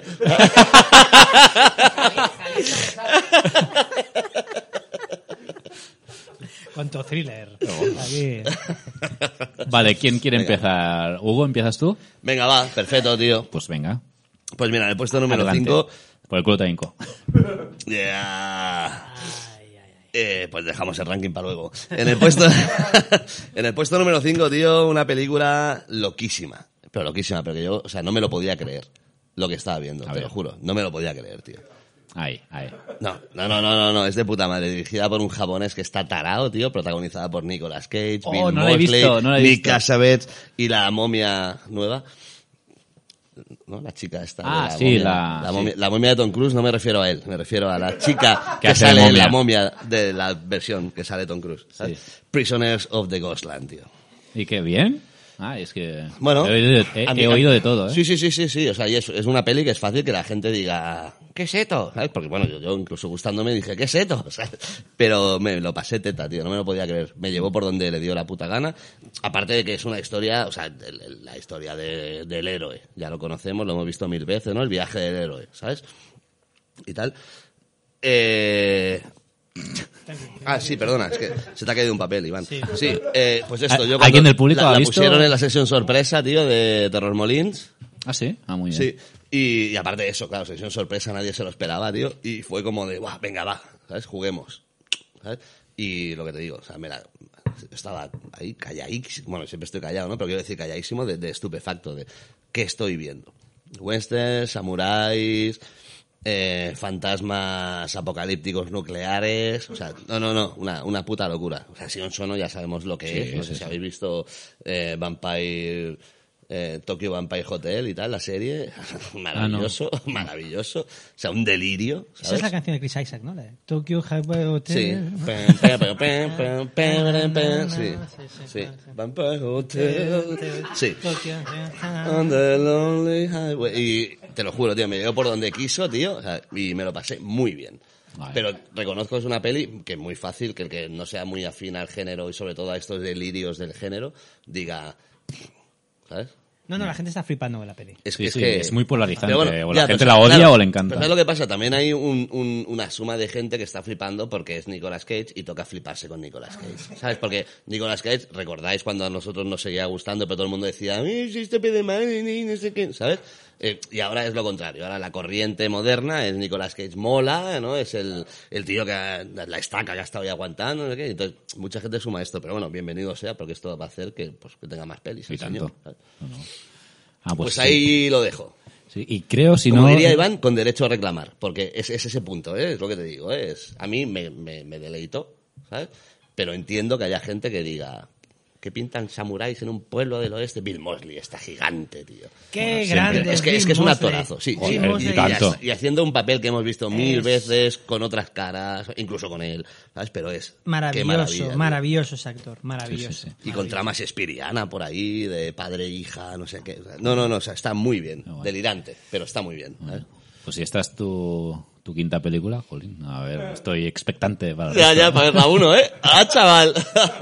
Y creo, si no estoy equivocado, ahora hablo de memoria, pero creo que en 2000, este 2022 creo que tenía distribución en España esta peli. O sea que no sé si la veremos en cines o en, en alguna plataforma directamente, pero creo que había conseguido distribución aquí. Ah, qué guay, tío. O sea que sí. Qué que- bien. Sí, sí, Vale. ojalá los de Contracorriente, que son los que compran estos productos, tío. eh, Sí, sí. Ojalá, ojalá. yo espero que, bueno, hablando, yo tengo muchas ganas de ver Peak. Me han dicho que es buenísima. A ver cuando Sí, llega por ahí gente. No, aún no está comercial, pero tengo ganas. No, pero yo, ya la, yo ya la vi, la de Tom Hanks.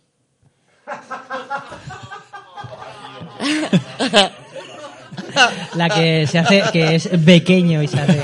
Se, se cambia, se cambia, el- ah no, no se cambia el cuerpo, ¿no? Simplemente crece, vale. Iba a decir, se cambia el cuerpo con un cerdo y tal. Pero no, no, no. En esta solo crece, tío, y le corta una pierna para comer jamón. Ya, ya cena el piano, ya no puede hacerla. Se cae, es como King King Kong. El Serrano, sí. De los guionistas de El Serrano. Muy bien, va. Iván, tu número 5. Vale, Por a el ver. culo te la hinco.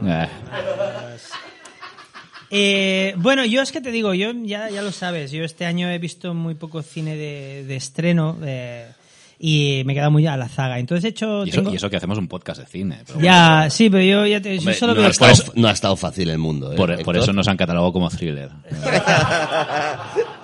No, a ver, me- yo voy haciendo monográficos, veo clásicos, veo mucho cine. Y los, cine nuevo me ha costado. Bueno, no me ha costado, sino es que lo que he visto no. Entonces he hecho, tengo una, lista de cinco películas, de las cuales dos me han gustado muchísimo, ¿vale? Que son de lo mejor del año. Y tres están bien, me lo pasé bien, las recomiendo porque están bien. ¿vale? Claro. Entonces la número cinco, pues tengo que reconocer que me lo pasé muy bien con Suiza, The Suicide Squad. Una película de James Oh. Gunn, eh, aunque no me acuerdo mucho de ella. Y, y Oh. creo que tiene, eh, es una película creo que tiene problemas de ritmo y duración. Y de pero- villano. Y de villano, sí. Y, y- pero bueno, creo que es de satisfactoria a nivel de... extraterrestre, gigante. Pero salía en el cómic también. el- Pero es que me da igual que salga Nada, en el cómic. pero bueno. Y nada, eso, que aunque creo que tiene problemas de ritmo y duración, pues cumple a nivel de ga- gamberrada y diversión. Nos lo pasamos bien en el cine, mm, la he olvidado rápido, pero Fuimos bueno. juntos. No, no está. Sí, vamos juntos. Y eh, me reparas las palomitas. Eh, y eso, ya está. Ese es mi número 5. Feli que está bien, que bueno. eh, eh, eh. Está bien mientras dura, pero es lo que dices tú, luego se olvida. Muy bien, pues eh, yo antes de empezar con mi, mi quinta película, qui- quiero destacar muy brevemente una producción. El especialito. No, no. Ahora lo entenderéis. Quiero destacar una, una producción que, que tanto podía estar en un ranking de cine como un ranking de, de- de tops de serie. Se trata de la miniserie compuesta por cinco largometrajes, eh, Small Axe, dirigida por el genial Steve McQueen. Culos pequeños. Culox. Culos Culox. pequeños. ¿No? Exacto. Eh, que la- la- los cinco largometrajes tratan, eh, o nos muestran una fotografía sobre la comunidad negra de, de Londres de los años 60, 70 y 80 y es muy interesante. ¿Y cu- cuánto dura cada película? No, una, una hora máximo. Joder, pero una hora aguantando una fotografía, tío. ha hecho, ¿no? Cada peli muestra una fotografía. Claro, exacto, sí, sí. No, no se hace pesado, tío. No, es como, lo- como los vídeos de YouTube estos de, de, de la chimenea, ¿no? Pues lo mismo. Ah, bueno. Ah, pues visto así. Aparte en algunos salen por ir repartiendo a negros, o sea, que te va a molar fijo. Repartiendo rollo. ¿Quiere un negro, señora? No, repartiendo negros, ¿no? O sea, llévese un negro a casa y no fregará más. Segunda unidad, 70%. Un poco plácido eso, ¿eh? Ponga un negro en su... Bueno, Sí, sí. al final voy a ser yo el que pille, ya verás. Ese comentario de Iván, no sé. Bueno, pues va, mi- ahora sí, empezando con mi top, mi quinta película es una película americana independiente que creo que la ha visto poca gente, porque se estrenó también en, en Movistar Plus directamente y pasó por Sitges, no sé si el, en 2020 o en 2019, y es Swallow. Joder, Eh, Hugo la has visto, ¿no? joder. Qué maravilla peli. Sí. ¿de qué va Swallow? Bueno, Swallow es una ópera prima del director Carlo Mirabella Davis y es un, un, un thriller o un- un- casi un drama psicológico, diría yo, en, eh, en el que una ama de casa joven eh, eh, no trabaja porque está casada con un multimillonario, jefe de una superempresa, eh, y este no quiere que lo haga, ¿no? Ya que, que no, que no, lo necesita. Y que al quedarse embarazada, pues empieza a desarrollar una curiosa adicción o obsesión eh, que consiste en tragarse objetos inanimados. Eh, que es un trastorno real llamado pica, trastorno de pica. Y hasta ahí puedo leer, no quiero explicar nada más de la película. Y la película Pica, fue... os fue- trastorno de pica. Sí. Yo siempre he estado esperando la adaptación del juego Tragabolas. Sí, estoy contento. Qué bien, tío. Exacto. Eh, os puede pa- parecer una bizarrada la peli, pero realmente no lo es, porque tiene un guion, eh, yo creo que muy redondo, y la peli es súper interesante, y, y tiene un clímax, eh, para mí, eh, brutal. Así que yo la recomiendo encarecidamente. Y Se come, hay un par- se come una catedral o algo así. o- Exacto.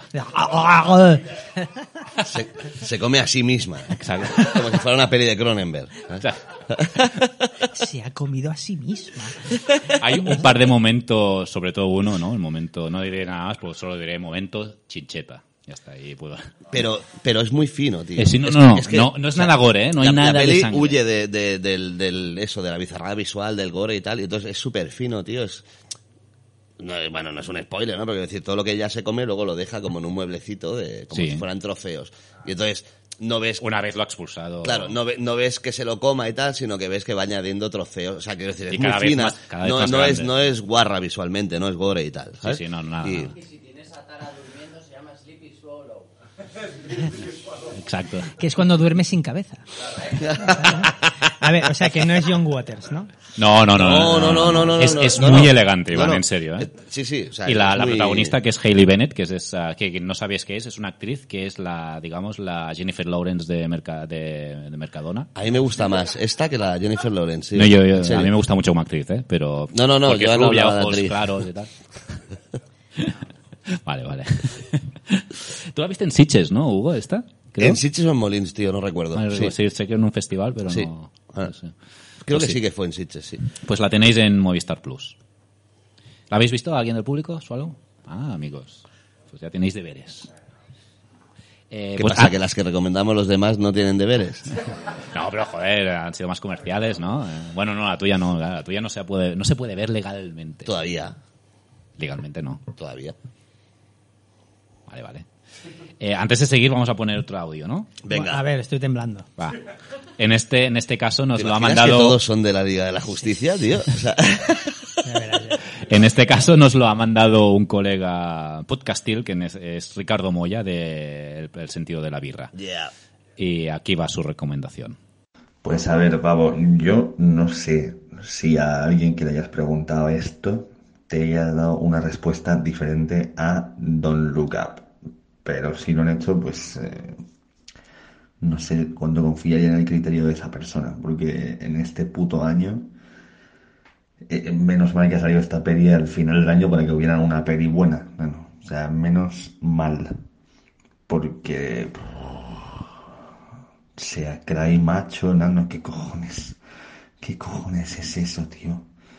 Sea, yo qué sé, no me he visto cada mierda como un piano que a lo mejor esta peli es lo más mediocre del mundo y nada remarcable, pero creo que en comparación con todo lo que ha salido este año, eh, yo me quedo con Up, pero de lejos, no, no. De puto lejos. Look Es, es Don Luca. Pues muy bien, ¿no? Sí, sí, sí. Muy bien. Desayuno magdalenas compradas en Holanda.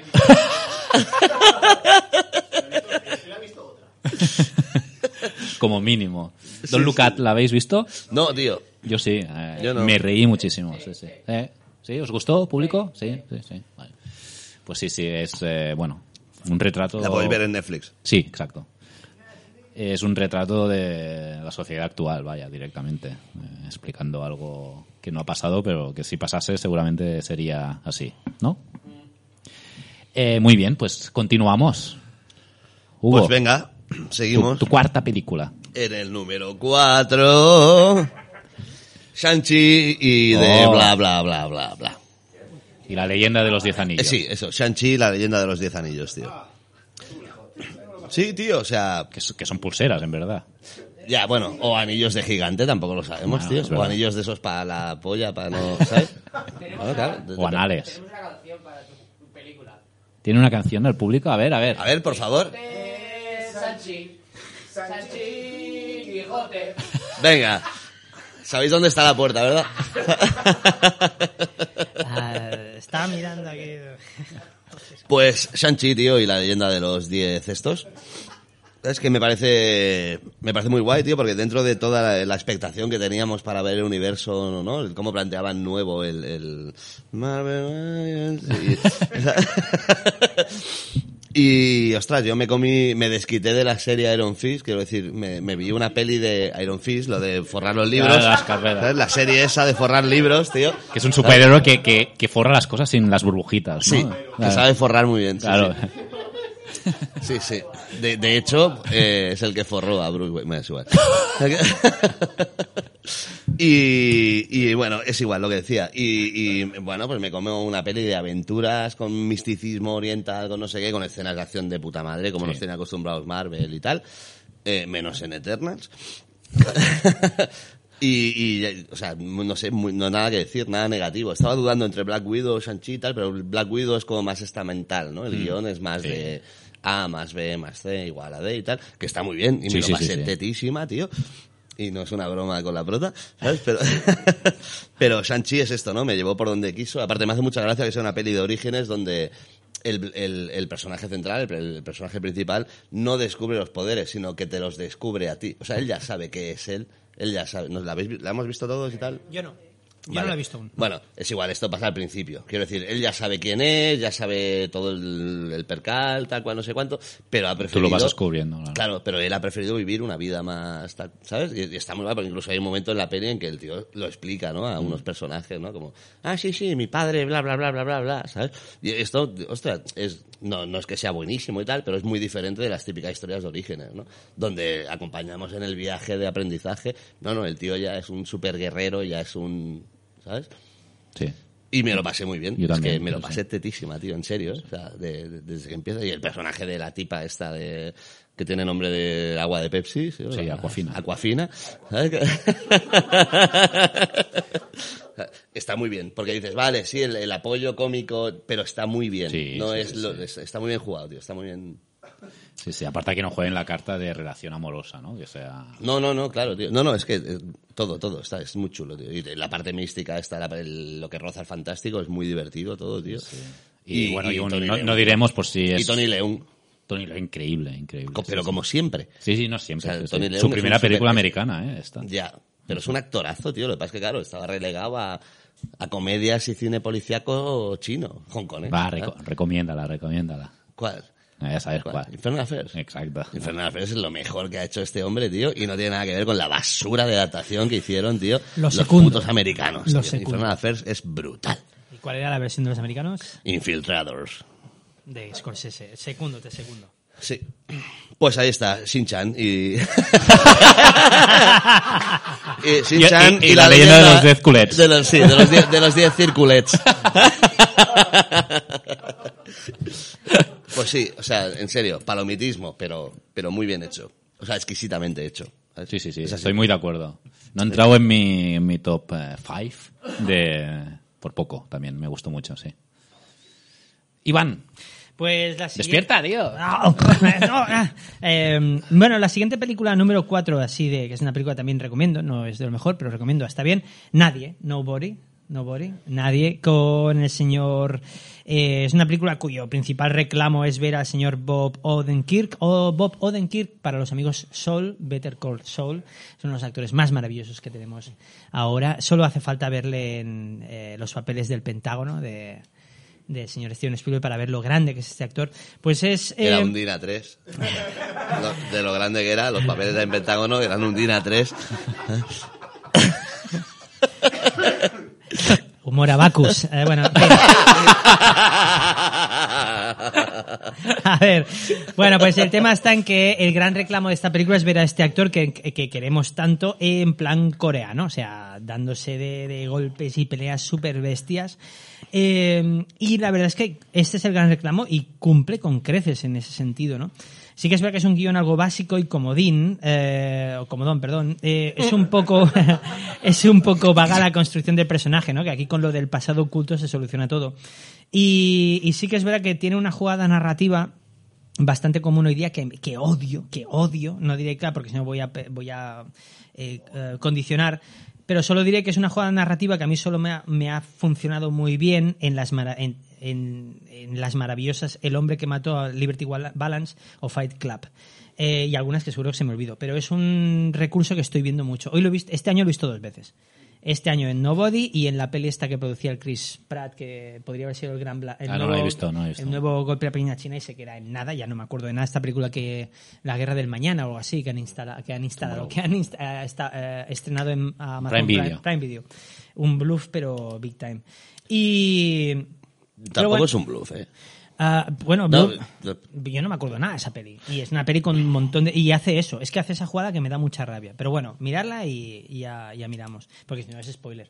Pero bueno, es una peli que no engaña a nadie y que una vez más eso y tiene, perdona, ¿eh? una de las mejores presentaciones de villano que, que he visto, que me hace mucha gracia. Sí, no, la peli es muy resultona. A ver, el guionista, si no me equivoco, es el de John Wick.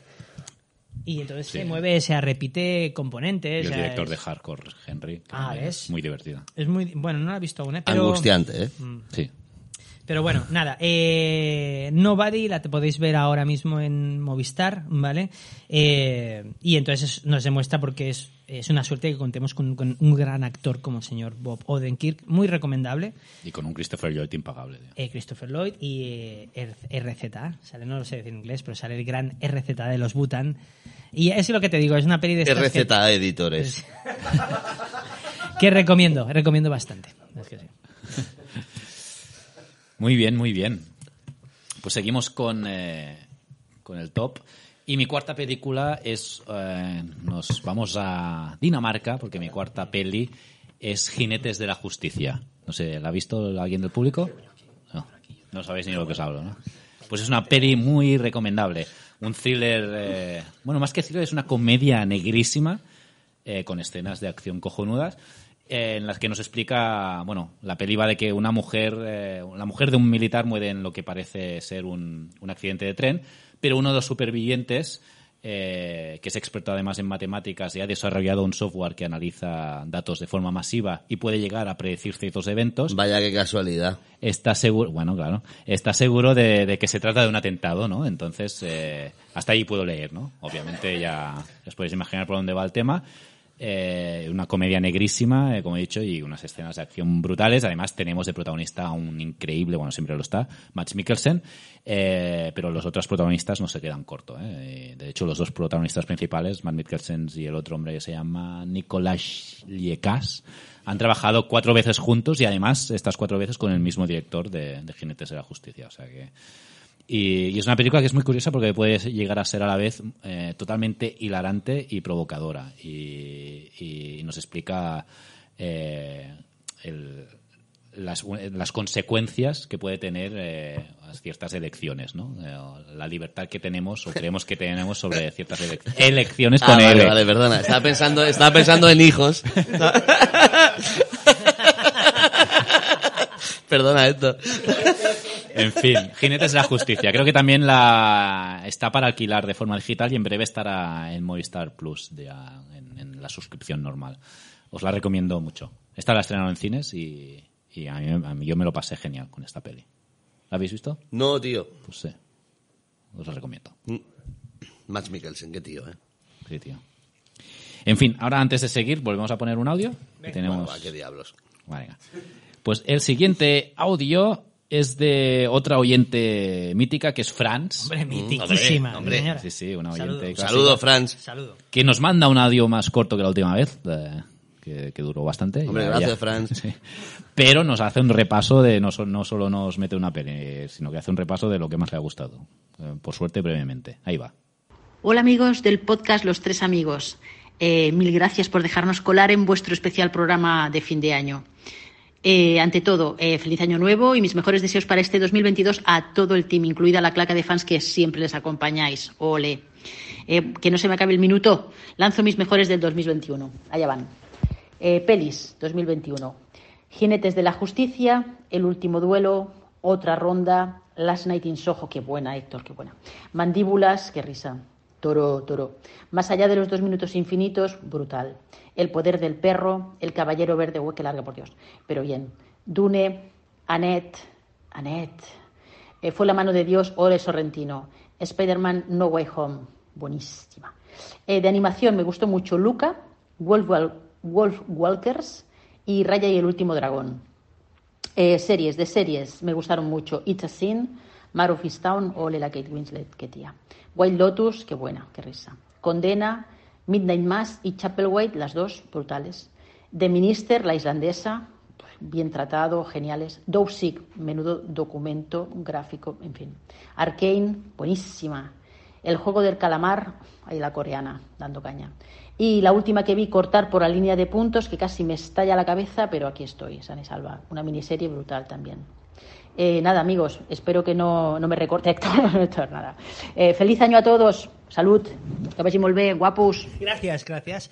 Gracias. Estábamos escuchando totalmente muy atentos. Sí. Nos ha colado series también. pero Sí, bueno. no, no, Mercy Franz, pero es que con lo de Raya y última. Bueno, aquí el Hugo ya pues. Ya, bueno. No se puede poner los dientes largos, señora. Claro, tío. Claro. Bueno, va. Bronce. Ay, eso, bronce, sí. Ah, me toca a mí. No, Hugo. Ah, va. Ah, ah, hostia, digo, ¿quién coño es bronce? pues venga, en el puesto número 3, Ya lo sabes. Ah, sí, una peli taiwanesa Hostia. que habla de una plaga que convierte a la gente en, en seres que directamente o te quieren matar y hacer daño, haciendo mucho daño, o te quieren follar. The Sadness. Ah. El 2.0 del cine de zombies, del cine de plagas, tío. O sea, espectacular. Espectacular, en serio, ¿eh? O sea, yo no me creía lo que estaba viendo, la vi también en Molins de Rey, tío, en el Ah, festival que la habías visto Molins. en xvideos.com o. No, no, no, no, no, no, no. Incluso, bueno, sí que es verdad que hay un, un personaje estuerto, tío, y hay un- uno de los contagiados que se la folla por el ojo muerto. Bueno, esto ya lo mismo en Serbian Film, más o menos. Sí, pero aquí está mucho mejor metido. En Serbian Film todo. No, era- nunca mejor dicho. Sí, en Serbian Film se le corrió en la mejilla. En aquí se le... Quiero decir, aquí eh, todo tiene. O sea, en Serbian Film todo era gratuito, era una Sí, sí, sí. basura de peli, tío. ¿sabes? Era para llevarla a juicio, pero de lo mala que era. ¿Sabes? O sea, no por lo que la llevaron realmente, ¿no? Y The Sadness, tío, en serio, película taiwanesa, o sea, no tiene límites, tío, tiene ese ritmo de, de este nuevo cine oriental, pues como Amahiro o Train to Busan y tal, ¿no? Eh, no se anda con tonterías, tío, y, y, joder, tío, yo es lo que te digo, o sea, actúan como zombies, tío, ¿sabes? Tal cual, ¿no? Como en Black Hawk derribado, por ejemplo. Pero, con- pero aparte de querer matarte, eh, quieren, quieren follarte, ¿sabes? O sea, no, no todos. Todo a la vez. O sea, Ah, no, no, no, no, ah. no todos, no todos, pero sí que es verdad que incluso el... ¿Y de qué sea, depende? De cómo te afecte el, el virus. O sea, es simplemente los instintos súper básicos, ¿no? El- la necesidad de hacer daño, no sé qué, no sé cuál, o la necesidad de, de satisfacerte sexualmente, ¿no? Y sí que hay alguno que es todo a la vez, ¿no? Como este que te digo y tal. Y está muy bien porque es de repente, bueno, parejita que se despierta por la mañana, ella se va a currar, el no sé qué y tal, empieza el chocho y simplemente es la Encontrarse.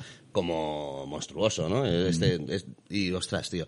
Pero claro, o sea, escenazas, tío, o sea, persecuciones muy, muy bien. O sea, nada.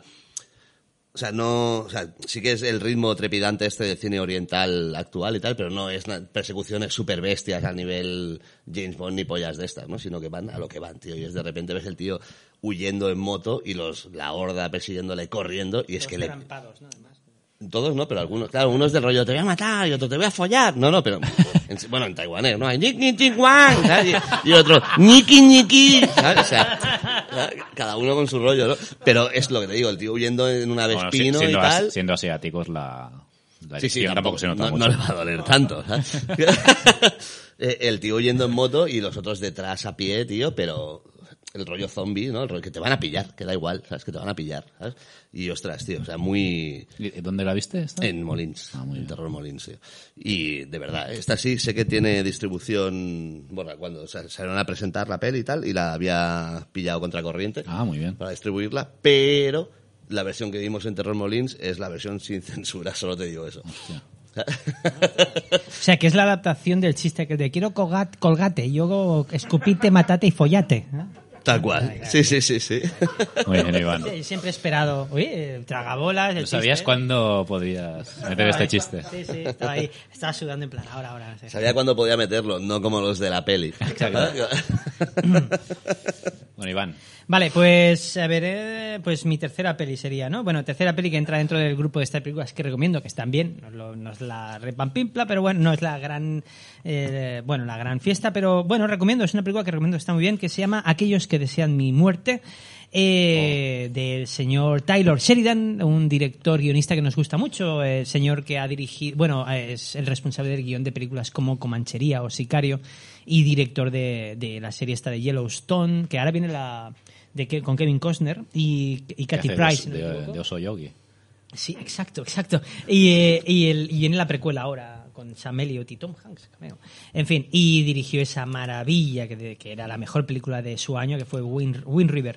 Pues aquí tenemos este Taylor Sheridan, pues bueno, eh, es su inmersión en el cine de acción noventero, ¿vale? Pero, so- o sea, es una trama muy convencional, así que es verdad pero tiene, o sea, demuestra su maestría con los personajes, ¿no? Y está, o sea, personajes muy bestias.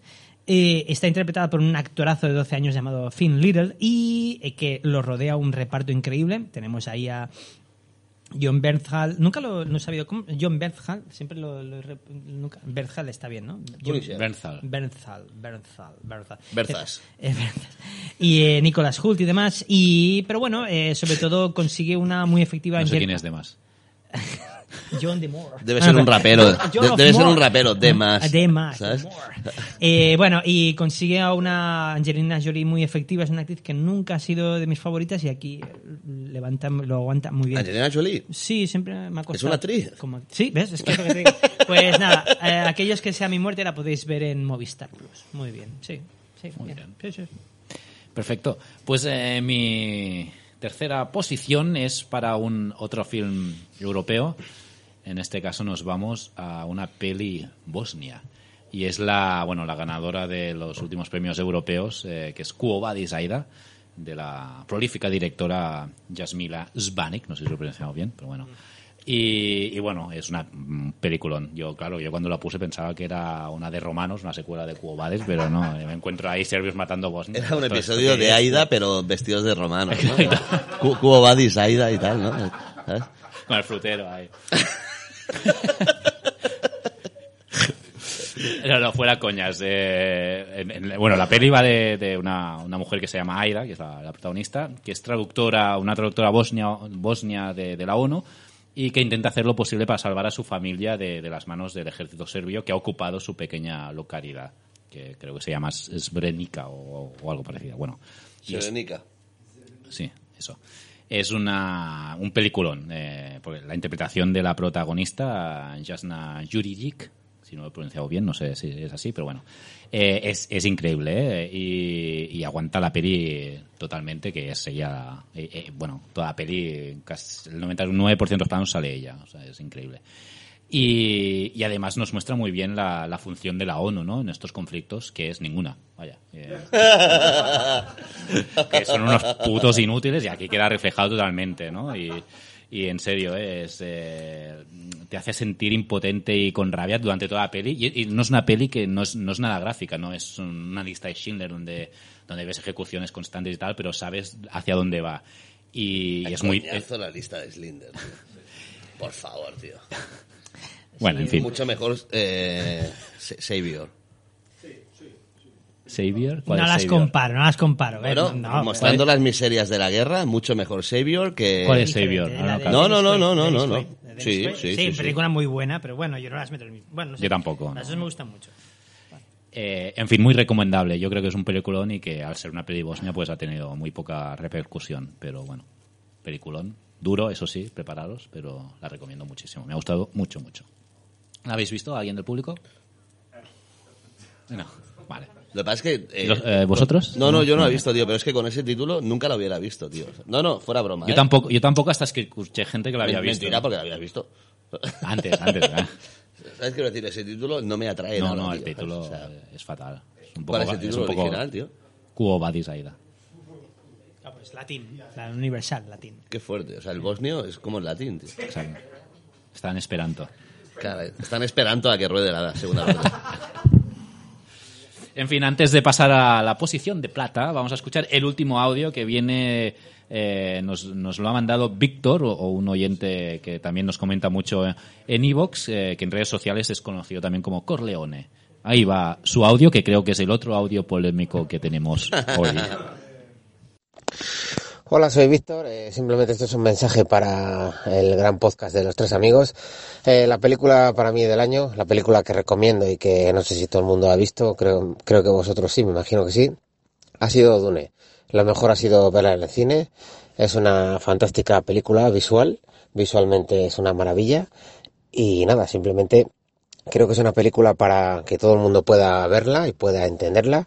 Yo simplemente había escuchado un, un programa para un programa del libro para saber de qué iba la historia.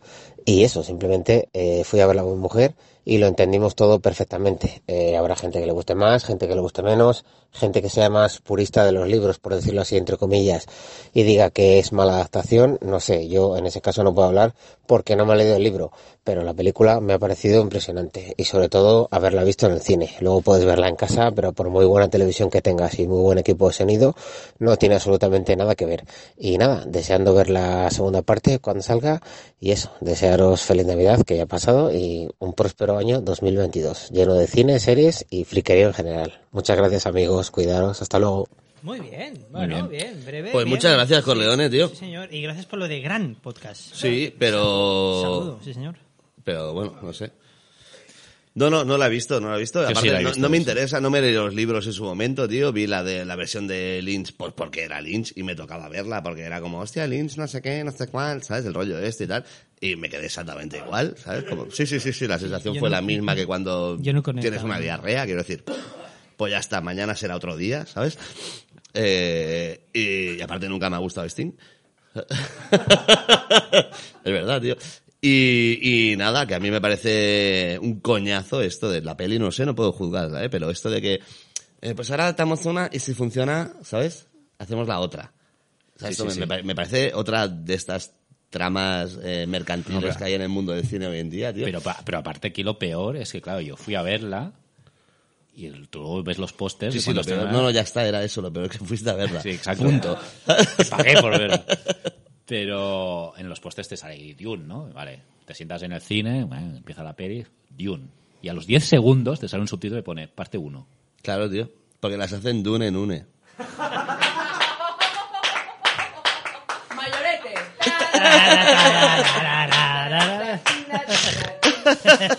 Muy bien, muy bien. Eh, bueno, en definitiva, a mí yo, la peli no me desagradó, pero no, sí que es verdad que no, no encuentro material de lo mejor del año. ¿eh? Recomiendo fervientemente la crítica que hay en Cine Cutre. Sí, es, es, es genial. Espectacular, tío. Y, y se puede aplicar a muchas pelis del estilo, ¿eh? El, tema este de los superpalacios inmuebles, etcétera, etcétera, ¿sabes? Si no lo habéis leído, por favor, entrad. Es que aquí no Cine entraré- Cutre, crítica Dune, o sea, impresionante. Aquí no entraré en temas de, de trama ni nada, pero sí que hay momentos que dices que no entiendes, ¿no? Porque... Pues pregúntale a él, que lo entendió todo. Sí, no, no, no. La, la trama se entiende perfectamente, pero yo qué sé. las escenas, ¿no? Todos van con espadas ahí, llevan una, una armadura de estas como, bueno, como les cubre como una especie de, de escudo visual, ¿no? Que, que- que como un videojuego, cuando recibe, recibe X impactos, pues ya no funciona, ¿no? Y te pueden matar.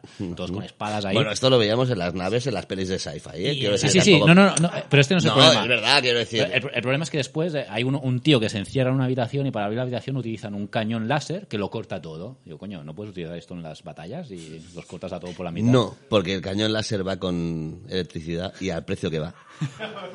¿Sabes? Al Bueno, precio ahora que ha bajado día, otra vez. Es igual, ha bajado, pero sigue estando más cara que hace un año. ¿Sabes? Quiero decir, no puedes ir por ahí alegremente disparando láseres.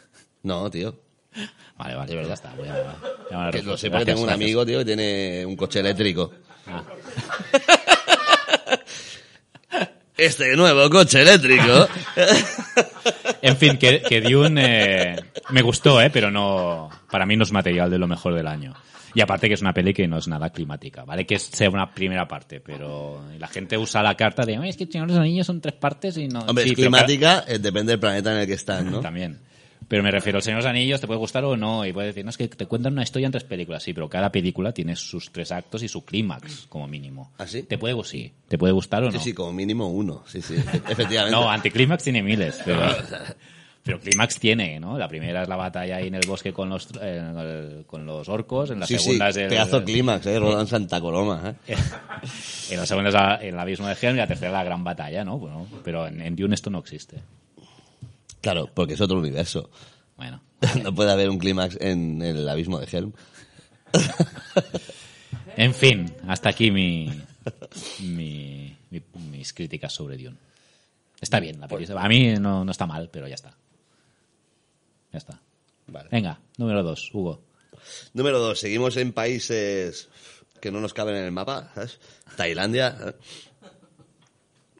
The Maid. No. La mejor peli de terror de los últimos años, tío. ¿Ah, sí? Espectacular. Espectacular. Película que empieza... Bueno, una cosa que tiene... Son dos horazas, ¿eh? De peli, tranquilamente. Pero una cosa que tiene a su favor es que empieza ya contándote qué pasa. Hay un fantasma, que no sé qué, no sé cuál, en una mansión, tal, pim, pim, saco, ¿eh? Pim, pim, pim, pim, pim, pim, pim. Y entonces, luego cada acto, pues trabaja uno de los campos en este cine de, de fantasmas. No es tanto como Martyrs, que cada acto era como un tipo de narración dentro del cine de terror y tal, ¿no?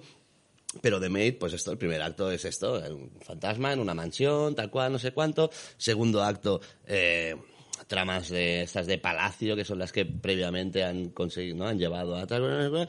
Y tercer acto, lo que nunca hemos visto en cine de... Pero así tal cual, lo que nunca hemos visto en cine de, de terror. Así te lo dejo. Caray. Espectacular. O sea, es una película que empieza con una señorita en, en, en terapia, pero empieza así, ¿eh? En el psicólogo, de, bueno, cuéntame, ¿qué pasa? No sé qué, tal. La tía, cuando yo serví en esa casa, flashback. ¿Y a dónde llega el tercer acto? Nunca lo has visto, tío, en el cine de terror. Espectacular, tío. Y Espectacular. la viste en, en Terror Marines. La vi en Terror Marines también, tío. Y vestida aparte, pues con este... Esta me suena que es- también tiene distribución. Creo que sí, creo que sí. Y lo que te digo, eh, mola mucho, porque aparte está, bueno, vestida en otra época, con esta música oriental que eh, emulaba el rhythm and blues, pero cantado en, en, en sus idiomas y tal. No sé si sabéis de lo que, de lo que hablo. Es, ¿no? Lim- lim- bueno, temas... Lehman Blues en este caso. Sí, Limina, lim, Blue. bueno, hay, hay mucho esto, ¿no? En Tailandia hay sitios de esos que fueron medio colonia de determinados países europeos, pues hay una corriente de, musical de los años 60 y tal, ¿no? Que hay mucho rollo crooner y tal, pero hay mucho, pues esto, bugalú, and blues y tal, ¿no? Y entonces es una familia burguesa que tal cual, entonces hay un momento, es muy atractivo todo esto y hay una escena en concreto con una cancioncita, ¿sabes? Que ya te la van mostrando y tal en, en la peli. Espectacular. No sé. caray. En la cocina de la casa con esa canción, ¿sabes? Y ahí lo dejo, o sea, de verdad. De verdad. Bueno, tomo nota, tomo nota. Muy bien. Está muy bien porque es lo que te digo, empieza como ya hemos visto este tipo de pelis, ¿no? Pero hostia, pero te mantiene, pero te mantiene. Entonces gira y luego dices, ¿a dónde lleva? Boom. Por favor, o sea, si os gusta el cine de terror, tío, ir a verla porque espectacular, tío. No como Malignant. Por favor. En fin, bueno, va. Muy bien, me la apunto, ¿eh? Me la apunto. A ver si. Sí, yo también, la verdad es que sí. Si llega en pantallas de cine o en plataformas, a ver si la vemos. Sí.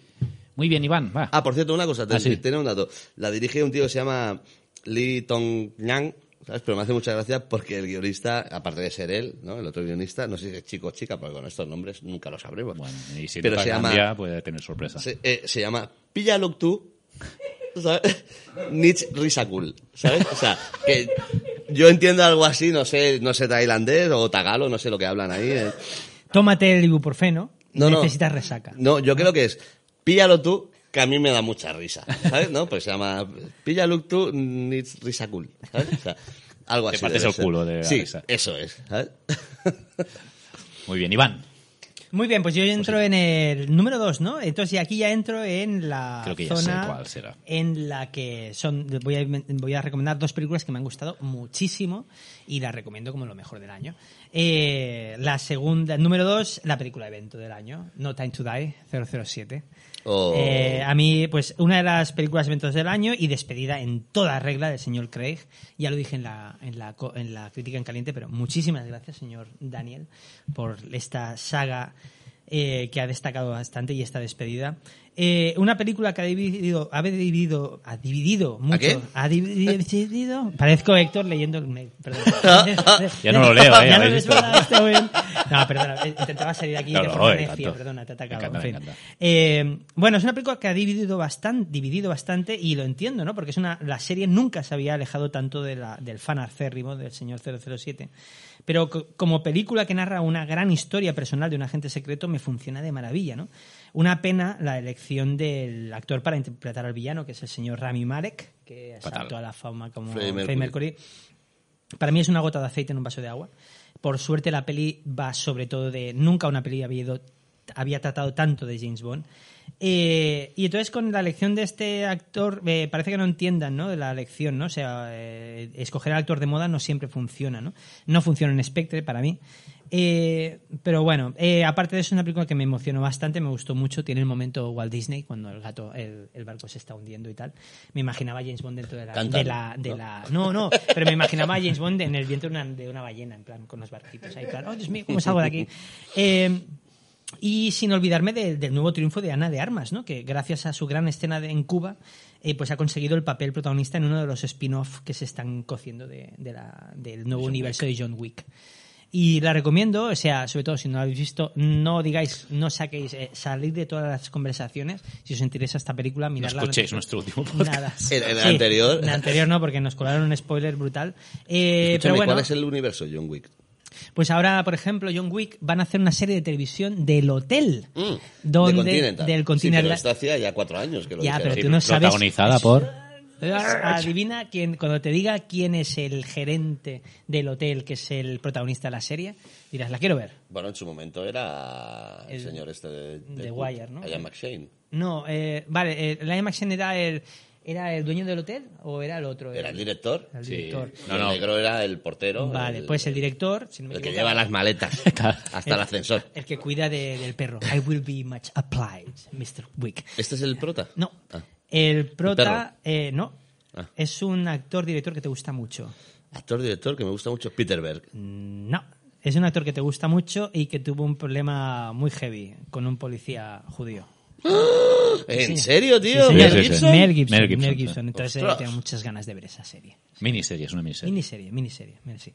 Pues eso, No Time to Die, de una nueva Hostia. lección de dirección del señor Cary. Parecías australiano ahora. No, ta, ta, ta. No time to die, it's for a- nah, but- En fin, eh, una nueva muestra de por qué el señor Kari Yoji Fukunaga es uno de los directores más estimulantes que hay ahora. ¿Y quién es? Es el director que es, buena pregunta. Este señor, pues, para así a grosso modo, es el que dirigió la primera temporada de True Detective, además de la película de Jane Eyre y otras películas. Este señor lleva una gran carrera. Y es un señor que se limita a hacer cine y a explicar historias y lo hace muy bien. De hecho, este señor, la historia, tenéis que saber que No Time to Die, bueno, como se llamaba antes, eh, la T07 la iba a dirigir Danny Boyle. El director de. Oh, Danny Oh, Boyle, Danny- las pipas, the las pipes pipas, las iba a decir las pipas están cantando, no tiene sentido. Sí, tío. Pues este señor, eh, cuando eh, iban a dirigir, la película la iba a dirigir Danny Boyle, este señor había tramado eh, una trama mucho más fría. El villano iba, iba a ser el actor bosnio este de la película de Cold War. Creo que es bosnio. Y, y entonces hubo diferencias creativas serias con el señor Daniel Craig y Daniel Boyle salió escopeteado. Bueno, lo echaron. Y es automáticamente cuando se supo esto, el señor Kari, Yu- eh, Kari Hu- Fukunawa, Kari Yoji Fukunawa, llamó a la hija ¿Esto de... no, no era lo del terremoto? Entonces eh, llamó a la ¿De hija... Fukunawa? eh, llamó a la hija de los Brócoli, la que se encarga, Bárbara Brócoli, que se encarga de ¿Sabéis esto. las coliflores estas verdes? Bueno, eh, y entonces nada, este señor lo que hizo fue ponerse en contacto automáticamente con, con la familia Brócoli y les dijo, quiero hablar de James Bond. Les planteó una historia Le y- dijeron, tío, James Bond no existe. Es un personaje de ficción, no sé qué tendrás que decirnos. y nada, Sabemos tío, qué te ha hecho. el tío propuso esta, propuso esta idea y sali- ha salido esta película que para mí parece una película muy bella, muy intensa, muy, muy bonita, muy emocional y que recomiendo a todo el mundo. Recomiendo a... Pero es mejor que Spectre. Claro que sí. Ya, ya, era una Ah, broma. vale, vale, vale, vale. Pero bueno, pero sí que es verdad, pero sí que es verdad que, que Sí, pero pe- peca algo de lo que Iván siempre se queja y en este caso no se queja. ¿De qué me quejo? De que la peli dura dos horas 45 minutos. No, es verdad, la película dura casi tres horas y se me pasó volando, pero se Ah, me amigo. pasó Pero Iván volando. se- Pero, perdona, lo digo al micro. Iván, creo, eh, perdona, eh, por hablar eh, por tu boca y tal. Pero Iván se queja cuando no es necesario que dure. Ya lo sé, lo decía de broma. Quiero decir, Infinity War o Endgame Sí, no, no. duran lo que duran porque deben durar, eh, porque, porque todo lo que cuentan no hay nada de más. No, no. Sí, Por sí, sí. ejemplo, Pero yo no he visto lo, de- esta, lo ¿eh? decía para chinchar. Ya, ya, pero ya, ya he hablado yo de Sinchar. No, pero eso es lo que creo de la duración. Pero bueno, es rematando lo que dice Hugo, muchas gracias. Eh, Hugo- eh, Héctor. Eh, el tema es, no, eh, por ejemplo, un claro ejemplo, Blade Runner 249 no puede durar. Bueno, Dos bueno, horas y bueno, cuarenta. Es- mejor que la original. Un momento. Un claro no. ejemplo, Blade Runner. No, Blade Runner dura una hora y cuarenta. Y Blade Runner Eh, eh, 2049... ¿Parecen cuatro? Pues son una hora y treinta más de lo que debería. No. Era un corto de puta madre, tío. Blade Runner era un corto de puta madre, tío. No sé por qué, no sé dónde me meto ahora. Eh, es como, eh, bueno, en fin. Eh, Lo de Runner no sé dónde está. Blade Runner... Blade es lower. Blade- Claro, claro, tío. Blade Blade Runner- eh, Paralytic. Blade Runner, sacar el Blade Runner en este podcast es como decir el número 5, ¿sabes? Es- Por el culo de. Y tengo un chiste para los amigos de Detraca. Se levanta, se leva- y chiste mío, se levanta el telón, se levanta el telón y llega y se ve a un actor de Hollywood como llega a un aeropuerto y está Wesley Snipes esperando con la limusina y con la furgoneta, perdón, y el cartel que pone el nombre del artista. ¿Cómo se llama la película? Blade Runner. ¡Oh, sí, tío! Sí, pues mira, es lo mejor de Blade Runner. Este chiste, tío. Muy bien, muy bien. Sí que es verdad que es un Bravo. chiste para gente que... Chócala, chócala, pam. Es un chiste para gente que trabaja en rodajes. Bueno, pues seguimos con mi segunda película. ¿eh? Y repito país y protagonista. Nos quedamos en Dinamarca y repetimos con Matt Mikkelsen. Matt Mil- Mil- ¿Cómo? Los tres amigos, tres Matt punto- Mikkelsen. Match.mikkelsen.com. Eh, que es otra ronda de Thomas Winterberg. Venga, ¿qué diablos? ¿Qué quieres tomar? Ya, lo sabes, tía. Yo soy una ¿La habéis visto? ¿Otra ronda? Voy a Sí, llegar ah. haci- haciendo zigzags a casa hoy. Sí.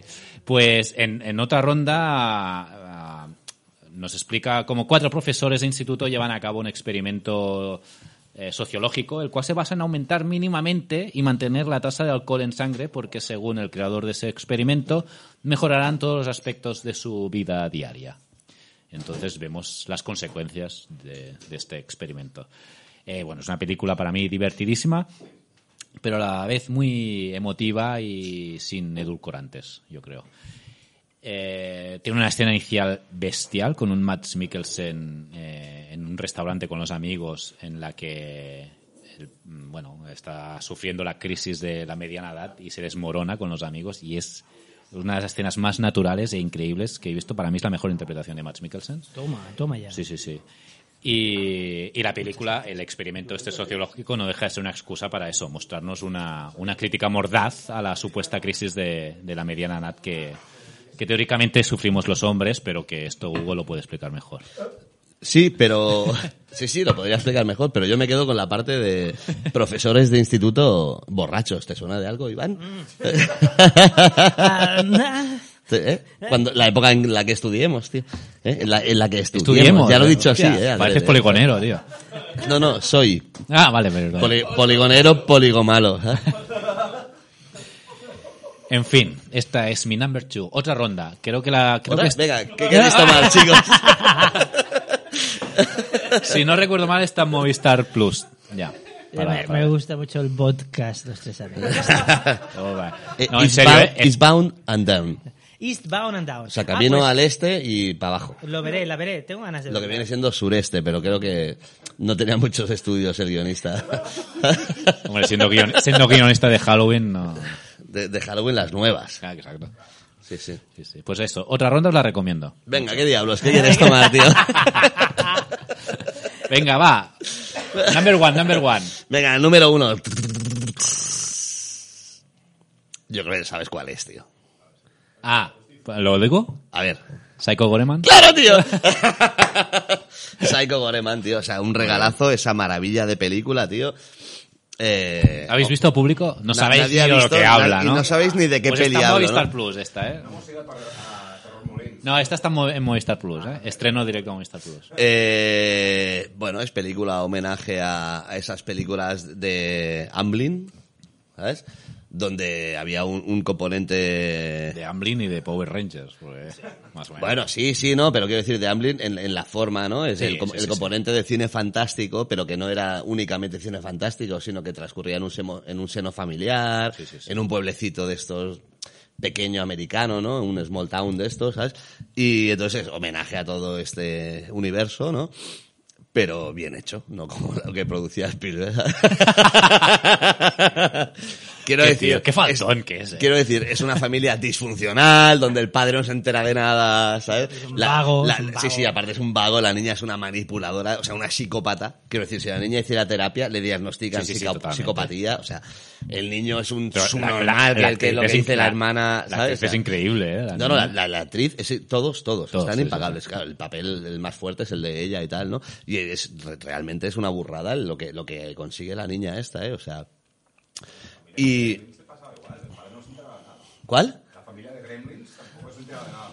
Sí, pero porque estaba muy ocupado con... No, sí, porque era un, era un, vende- era un vendedor, pero era un vendedor que el pobre por suerte volvía a casa en Navidad, ¿sabes? Quiero decir, y no sabía ni lo que había comprado, ¿no? Esto es Gremlins, pero la otra es esto, es un vago, es un tío que, ¿sabes? Podría enterarse de todo, pero no, No se quiere, entera de nada, sí, no. ¿sabes? Porque vive mejor así, ¿sabes? Claro. Bueno, explica de qué va un poco. Y entonces va de que, bueno, eh, una noche la niña encuentra como una especie de medallón eh, enterrado en, En su jardín. en el jardín de casa que llevaba ahí, pero eones, enterrado y tal, y entonces de repente al, al desenterrarlo eh, resucita a un guerrero espacial que la única, o sea, inmortal, que la única forma de contenerlo era enterrarlo en un, en un planeta deshabitado. Claro, deshabitado en su momento. Luego este planeta ha sido habitado y tal, ¿no? Y, y lo desentierran y tal. Entonces la niña como que posee, tiene en su poder el, El eh, la piedra esta, ese medallón, pues el, el, superguerrero está sumiso a ella, tiene que obedecer lo que dice y tal. Entonces, claro, lo que mola es que la niña lo usa para lo que usarían los niños,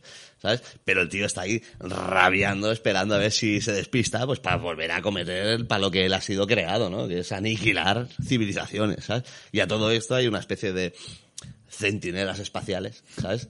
Que de repente, ostras, ha resucitado ¿no? el tal cual. Y entonces tienen, bueno, vienen a la Tierra a, a evitar que este tipo vuelva a hacer de las suyas. ¿sabes?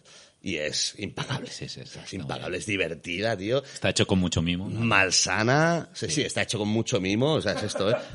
Y bueno, es el director de Manborg o The Void, uno de los directores de The Void. Que a mí ya me, me, me fliparon estas dos, tío. Y esta es juego que- voy, voy. Sí, sí. Las tetas me rebotan. Sí, sí. Gracias, Héctor. Es el mejor podcast musical de Evox. tío. Claro, tío. El mejor fin de año de televisión española. Ya te digo. Void, Void, Void, I'm looking for the thriller. El, VA el VHS que tengo que más he pausado junto al de alerta máxima y instinto básico. Tranqui ya, tranqui, ya es un GIF, no te preocupes. Ya puedes ir directamente a WhatsApp que lo tienes. E- Eran los jodecabezales, tío. ¿Sabes? Sí, Todo el sí. rato ahí, pause, rewind, pause, fue, rewind. fue uno de los baby booms del siglo XX. A ver, eh, guay. oye, pues sí, segundo, me gustó mucho esa película, Hugo, que lo sepas, y lo que más me gustó de Psycho Goreman, Psycho Goreman, esa carta de amor a los efectos prácticos. Sí. Bueno, pero es que ya estaba en, esto ya estaba en The Void. Sí, señor. ¿sabes? O Sí, sea, en, señor. Psycho- en, en Manborg sí que se recrean con cromas, tal cual, no sé cuánto, es muy Manborg. divertida. Pa, pa, pa, pa. De hecho... Estoy on fire, tío. De hecho, yo vi Manborg en, en el Terror Visión, ahí en, en el festival que hacían aquí, no me acuerdo, Horror Visión, en, en Las Basas. Es un centro cívico que hay por ahí arriba, toma por culo, algo así. Eh, y, y claro, yo flipamos, estaba Guillem, ¿no? Eh, nuestro amigo Guillem, tío. Y, y fli- flipamos, flipa, flipemos de lo que estábamos viendo con B, ¿sabes? y estábamos con H, eh, ¿sabes? Y, y en serio, o sea, de verdad, porque bueno, es esto, ¿no? Manborg, ¿sabes? Un hombre que es mitad Bjork, no, mitad... Canta así como... ¿sabes? Es un hombre que es mitad, bueno, un cyborg, ¿no? Tal cual. Y entonces eh, se enfrenta pues como a unos eh, gladiadores espaciales y tal no sé cuánto. Y entonces, en, eh, siguiendo a Kill Konstansky, que es el director de, de Psycho Goreman, eh, en su Instagram el tío de repente pone un fotograma de, de, de Manborg en el que uno de los gladiadores espaciales es Psycho Goreman. ¿Sabes? Muy bien. Claro, dices, qué cabrón, tío. Que por cierto, es, es muy gracioso. El, aquí no tenemos tan en mente lo de las, las calificaciones por edad de las pelis y tal, ¿no? Pero claro, Psycho Goreman en realidad es eh, la PG, que es como para todos los públicos, ¿no? Pero claro, en realidad la peli no es para todos los No. públicos. Ahí está el juego de palabras, ¿no? De, ¿sabes? Con el título. Muy bien. Sí, sí. Genial. Y ya está. Y ya está. No, no, a mí, a mí también me gustó bastante y no la, no la he mencionado porque sa- sabía que estaría Sí, en tu top. bueno, porque ya sabéis que yo soy el del cine fantástico, ¿no? Y, y tú el del cine estupendo. Gracias. Muy bien. Tu number one, Mi number creo one- que también sé cuál es, creo, creo. Muy bien. Eh, mi number one es una película en la cual me deshice en elogios en la crítica en caliente. Nos llega de Francia, nos llega la última bomba de nuestro querido Paul Verhoeven, el señor amadísimo, uno de los últimos grandes, director de maravillas como Robocop, Desafío Total, Delicias Turcas, and so on, and so on. Un director No la he visto con... esa, tío. Delicias Turcas es... No, no, la de Anso Sobón, Sobón. Sobón. So on, so on. Eh, bueno, un Sobón, director sobón. un poco Un más... tío, un tío que se dedica a tocar las tetas. La, produjo Harvey Weinstein. Bueno, un director del que ya hice un podcast, eh, buscarlo en nuestro iVoox, no poco más que decir. Eh, película interpretada por la magnífica Virgin Efir, Efir, eh, Virgin-. Efira, Efira, Efira. Eh, acompañada por un excelente reparto encabezado por la maestra Charlotte Rampling, que sigue siendo igual Qué de potente. Pues sigue, eh, a mí a mí me enamora esa mujer. Y nada, narra la historia de una monja les- maduritas, ¿eh? es- bueno, de- Charlotte Rampling in el, tiempo, Brighton. el tiempo, eh, la edad es un estado mental. Bueno, en fin. Eh, eh, pues, eh, eh, pues narra la historia de una monja lesbiana en un convento del siglo XVII o XVIII, ahora no- lo tenía que mirar otra vez. Pero bueno, película cínica y también algo triste, te, te- tengo que decir, y demuestra Y, que... y muy divertida también. Es lo- sí, es que es muy, es que eso es, por eso la encuentro muy cínica, porque te encuentras en situaciones que te ríes y dices, ¿por qué me estoy riendo de esto? Ya es algo que ya consiguió ver joven con su anterior película El, de esa maravilla con Isabel Huppert. Y que también salía Virgin Efira. ¿También salía ahí? Ostras, pues la volveré a ver. Eh, ah, claro, es la mujer del... Ah, es verdad, la Beota. Es Sí. verdad. Ah, me sonaba, digo, me suena esta actriz. Es la Beota, muy buena. La que le dice al final, dice, gracias por darle a mi marido lo que necesita. En fin. Eh, y demuestra que. Verhoeven eh, sabe manejar muy bien cualquier tono. Y bueno, es una película que habla también de la corrupción del poder y de la presión de la iglesia en aquella época y que sigue habiéndola de cierta forma. Pasa que la presión que había entonces era sangrante y, y terrible, de hecho, ¿no? Y ahora solo Eh, violan a niños. Claro, Vaya. que no, que no sangran. No te jode. En fin, eh, película que me pareció tórrida y provocadora. Es una nueva muestra, muestra de por qué Paul Verhoeven sigue siendo uno de los grandes. Eh, recomiendo, recomiendo mogollón. Ya solo sea por ver a esta maravilla fuerza de la naturaleza que se llama Brigitte Fira. Y, y nada, dejaros llevar. Es una película muy entretenida y, y está ahí. Ahí lo tenéis. Muy bien, bravo, bravo. Ah, ostras, es verdad, Benedetta, buena esta, gracias público. Muy bien, Benedetta, público. Benedetta, Benedetta, perdonar. No, perdonar. no. Es que claro, yo hecho digo- expresamente para ver si no, no, pero bueno, yo- no, no. es que he cometido, eh, no, no, he cometido eh, un eh, error de mitómano. O sea, Yo me leí el yo- cómic, tío. Ah, B de Benedetta o V de Vendetta. B de, B de Benedetta. No, pero También, también. Debería, debería haber escogido otro, otro número uno. Oye, eh, no, he, he cometido error de mitómano, sí, porque digo Verhoeven y me, me olvido. O sea, he cometido error, perdonad. Benedetta de por Verhoeven eh, es- y Rampling. Espero que os guste tanto. Aparte de la crítica en caliente de Benedetta, también hicimos un también hiciste un monográfico sobre el propio Paul Verhoeven. Paul Verhoeven, sí, sí. O sea, si queréis. Si eh, ponéis los tres amigos Verhoeven, eh. Sí. Yo recomiendo, recomiendo eso. La, la etapa norteamericana la tenemos bien sabida porque nos ha llegado a todos, pero recomiendo ir a la etapa hola- holandesa. Es una maravilla, una maravilla. Yo, y si eh, os da pereza, ir a por Delicias Turcas. O sea, Big Time, o sea, directos. O sea, una película tan bella, tan terrible, tan triste tan bonita que habla de eso, de amor, vida, sexo, muerte, amistad, todo. O sea, es en hora y media. Muy bien. Y con armónica de Tuts Tielemans. Vale. He acabado hablando de otra peli, perdón. No, no pasa nada. Pues yo en mi number one también me quedo en Francia y pues sí, me tengo que quedar con Titán, la segunda peli de Julia Ducournau, que la verdad es que me ha parecido impresionante. ¿La habéis visto? Ah, os lo he preguntado antes, ¿no? No Sí, no, tío, no he podido. Pues eh, es, es bueno, es una peli totalmente indescriptible en el mejor de los sentidos, de, de los mejor de los sentidos. No diré mucho de la trama porque bueno, porque es que pasan tantas cosas y no es, tan hipnótica que no vale la pena entrar mucho en detalle, sino solo diré que empieza con un accidente de, de coche en el que en el que una niña muy toca huevos eh, se revienta media cabeza y le tienen que poner una placa de titanio a causa del, del accidente ¿no? en la cabeza.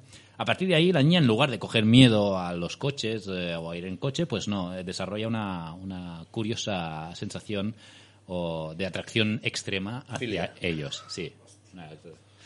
Eh, y hasta ahí puedo leer. Esto pasa en los dos primeros minutos de la peli, ¿eh? O sea, os quedan 98 más. Como Crash Sí, sí, sí. La gente la ha comparado con Crash, pero tampoco tiene mucho que ver, excepto en el tema de los, de los coches. Pero, pero sí, sí, es que es. He dicho coches, Hugo. Pues en el próximo reportaje podemos ver.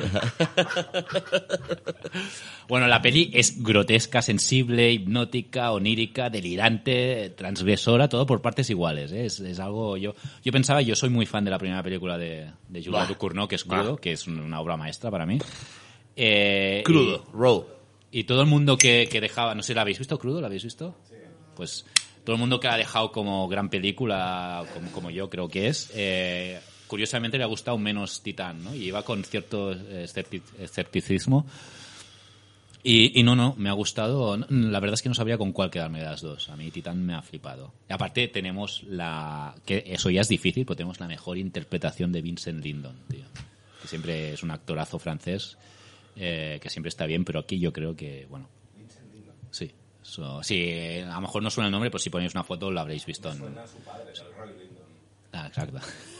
Bueno, y el antepasado, tío. Barry Lyndon. Barry Lyndon. Ah, exacto. Pues Titán, nuestro number one. Era un tío que barría súper bien. Barry lindo. Claro. Pues Titán, la tengo pendiente, tío. Me cago en, en todo. tío. No pude verla, tío, y... No, no. Es, eh, yo creo que es, es una película muy polarizante. ¿eh? La gente yo creo que o la odia o le encanta, ¿no? De ahí que la hayan quitado en la selección final de las preseleccionadas para los Oscars de la mejor película, la mejor película de, internacional que se llama ahora. Ha- caído de, la, de la criba final de los 10 finalistas.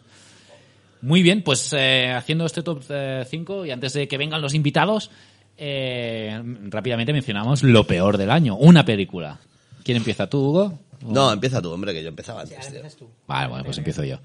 Yo, eh, con mucha diferencia, la peor película que he visto este año es Halloween Kills.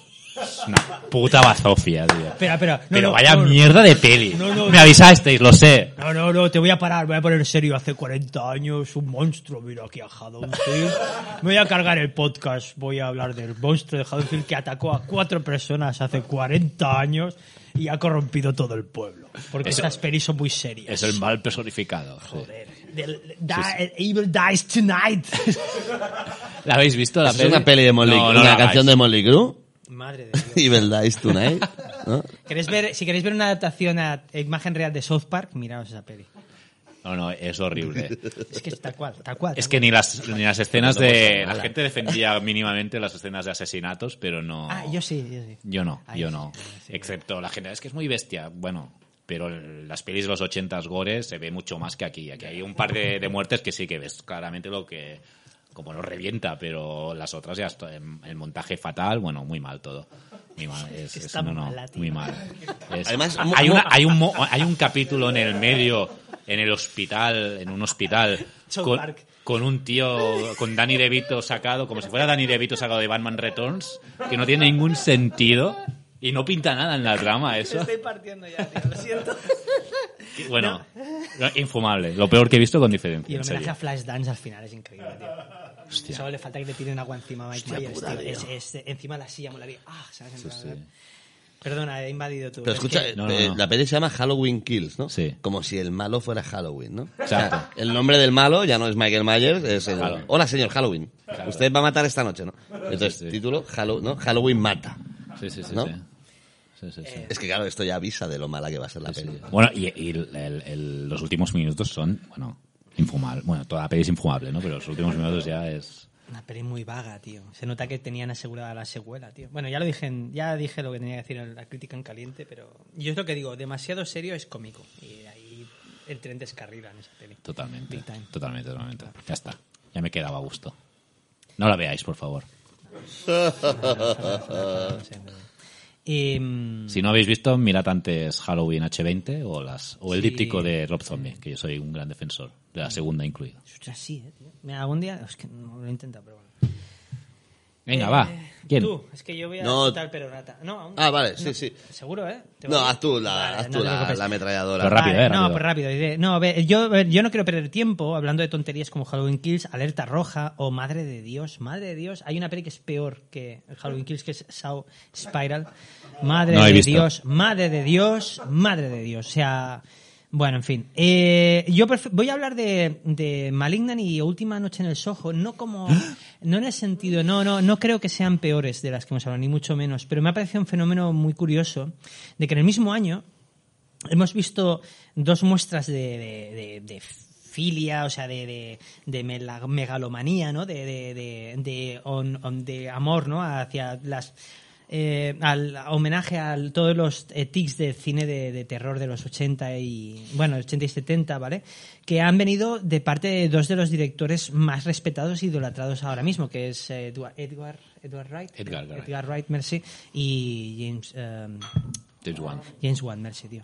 Eh, me, ha, me ha llamado la atención que en ambas, las dos se han en, en ambas películas, los dos directores se han soltado el pelo rindiendo un homenaje muy sonoro y muy desbocado a un tipo de cine del pasado, ya el horror de los 80, thriller británico. Y, y en ambas les ha comido la megalomanía. O sea, hemos tenido dos actores que son muy respetados y les han dado todo lo que han querido y más, ¿no? Y realmente me ha llamado la atención como en los dos, en los dos efect- en los dos casos se los ha comido su megalomanía. No han tenido cuidado, pues, por ejemplo, en, en cosas como tener sentido en el guion, por ejemplo, dar un poco de estructura. Eh, cosas que en la peor de las películas de Giallo o de Gore de los 80 lo tenían, lo tenían cuidado, yo creo, ¿no? Eh, son dos productos visualmente brutales, pero ninguno de los dos me han convencido, ¿no? Debo decir que uno mucho menos que el otro. Entre las dos gana por goleada Last Night on Soho. No. Eh, yo prefiero, en serio, de verdad, me gusta mucho más Last Night on Soho que. Malignan, pero, la- pero el problema es de que su guion y su historia me agotó y tengo serios problemas con el tercer acto, que no compro Pues, ni para no, atrás, ni yo. para nada. Y bueno, lo, lo he destinado aquí. O sea, en vez de, de poner, bueno, me ha, me ha parecido un, me ha parecido un fenómeno muy curioso, que hemos, yo creo que hemos tenido dos Malignan este año. Y tienen muchas cosas en común, muchas cosas en común. Eso es lo que creo. Muy bien. En fin, ya está. Ah, pensaba que ibas a decir pelis malas, pero más pelis malas. Estas dos. Estas dos, no, es- eh, las pelis más obviamente son las que soltado al principio, son nivel de trito, ¿no? Halloween Kills, Alerta Roja y, y Saw Spiral. Y estas son dos fenómenos que he creído conveniente meterlo aquí, porque realmente me han... También dejaste mal la del Nicolas Cage, la de Willy's Wonderland. Es que eso ni lo considero, tío. O sea, vamos a ver. O sea, yo ya me puse digo las... porque se estrenó este año. Sí, sí, no, y me acuerdo de la cruzada que tuve ahí, que ahí me volví malo. Sí. Eh, No, es Vale, que- vale, ya está, ya está. No.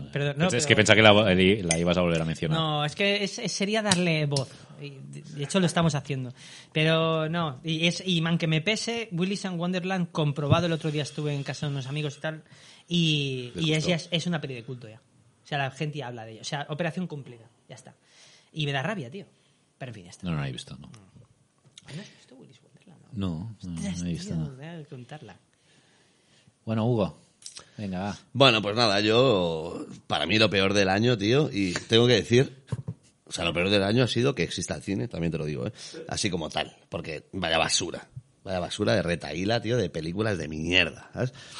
Pero eh, destaco de, dentro de todo esto malo, tío, eh, lo peor es una película dirigida por un señor que tiene una productora con la que ha producido 151 productos, entre series, anuncios, películas, algún cortometraje y tal.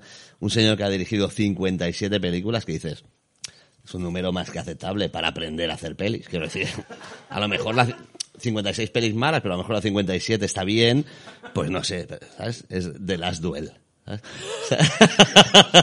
El último, ya está bien, señor Ridley Scott. O sea, insisto, lo dije hace años, tío, debería haber muerto él y no su hermano. ¿Sabes? O sea, o sea, has esperado cuatro años de podcast en ya destruir a Ridley Scott. Muy bien, muy bien jugado, tío. Sí, no. es que este año se lo merece. Ha estado en, en la sombra. ¿Has visto la casa No. Gucci también o no? No, no, no voy a ver la casa Gucci, ¿sabes? O sea, me da absolutamente igual. Primero que no me atrae lo que quiere contar y tal. Las Duel me podía atraer porque es de estos relatos así como no, No, no eh, tan épicos, sino esa Hay parte duel en el título y dices, hostia, a lo mejor se parece a los duelistas. No. Pero no. no, no, no tenía ni siquiera la esperanza de eso, ¿sabes? O sea, ya, ya me lo imaginaba que no.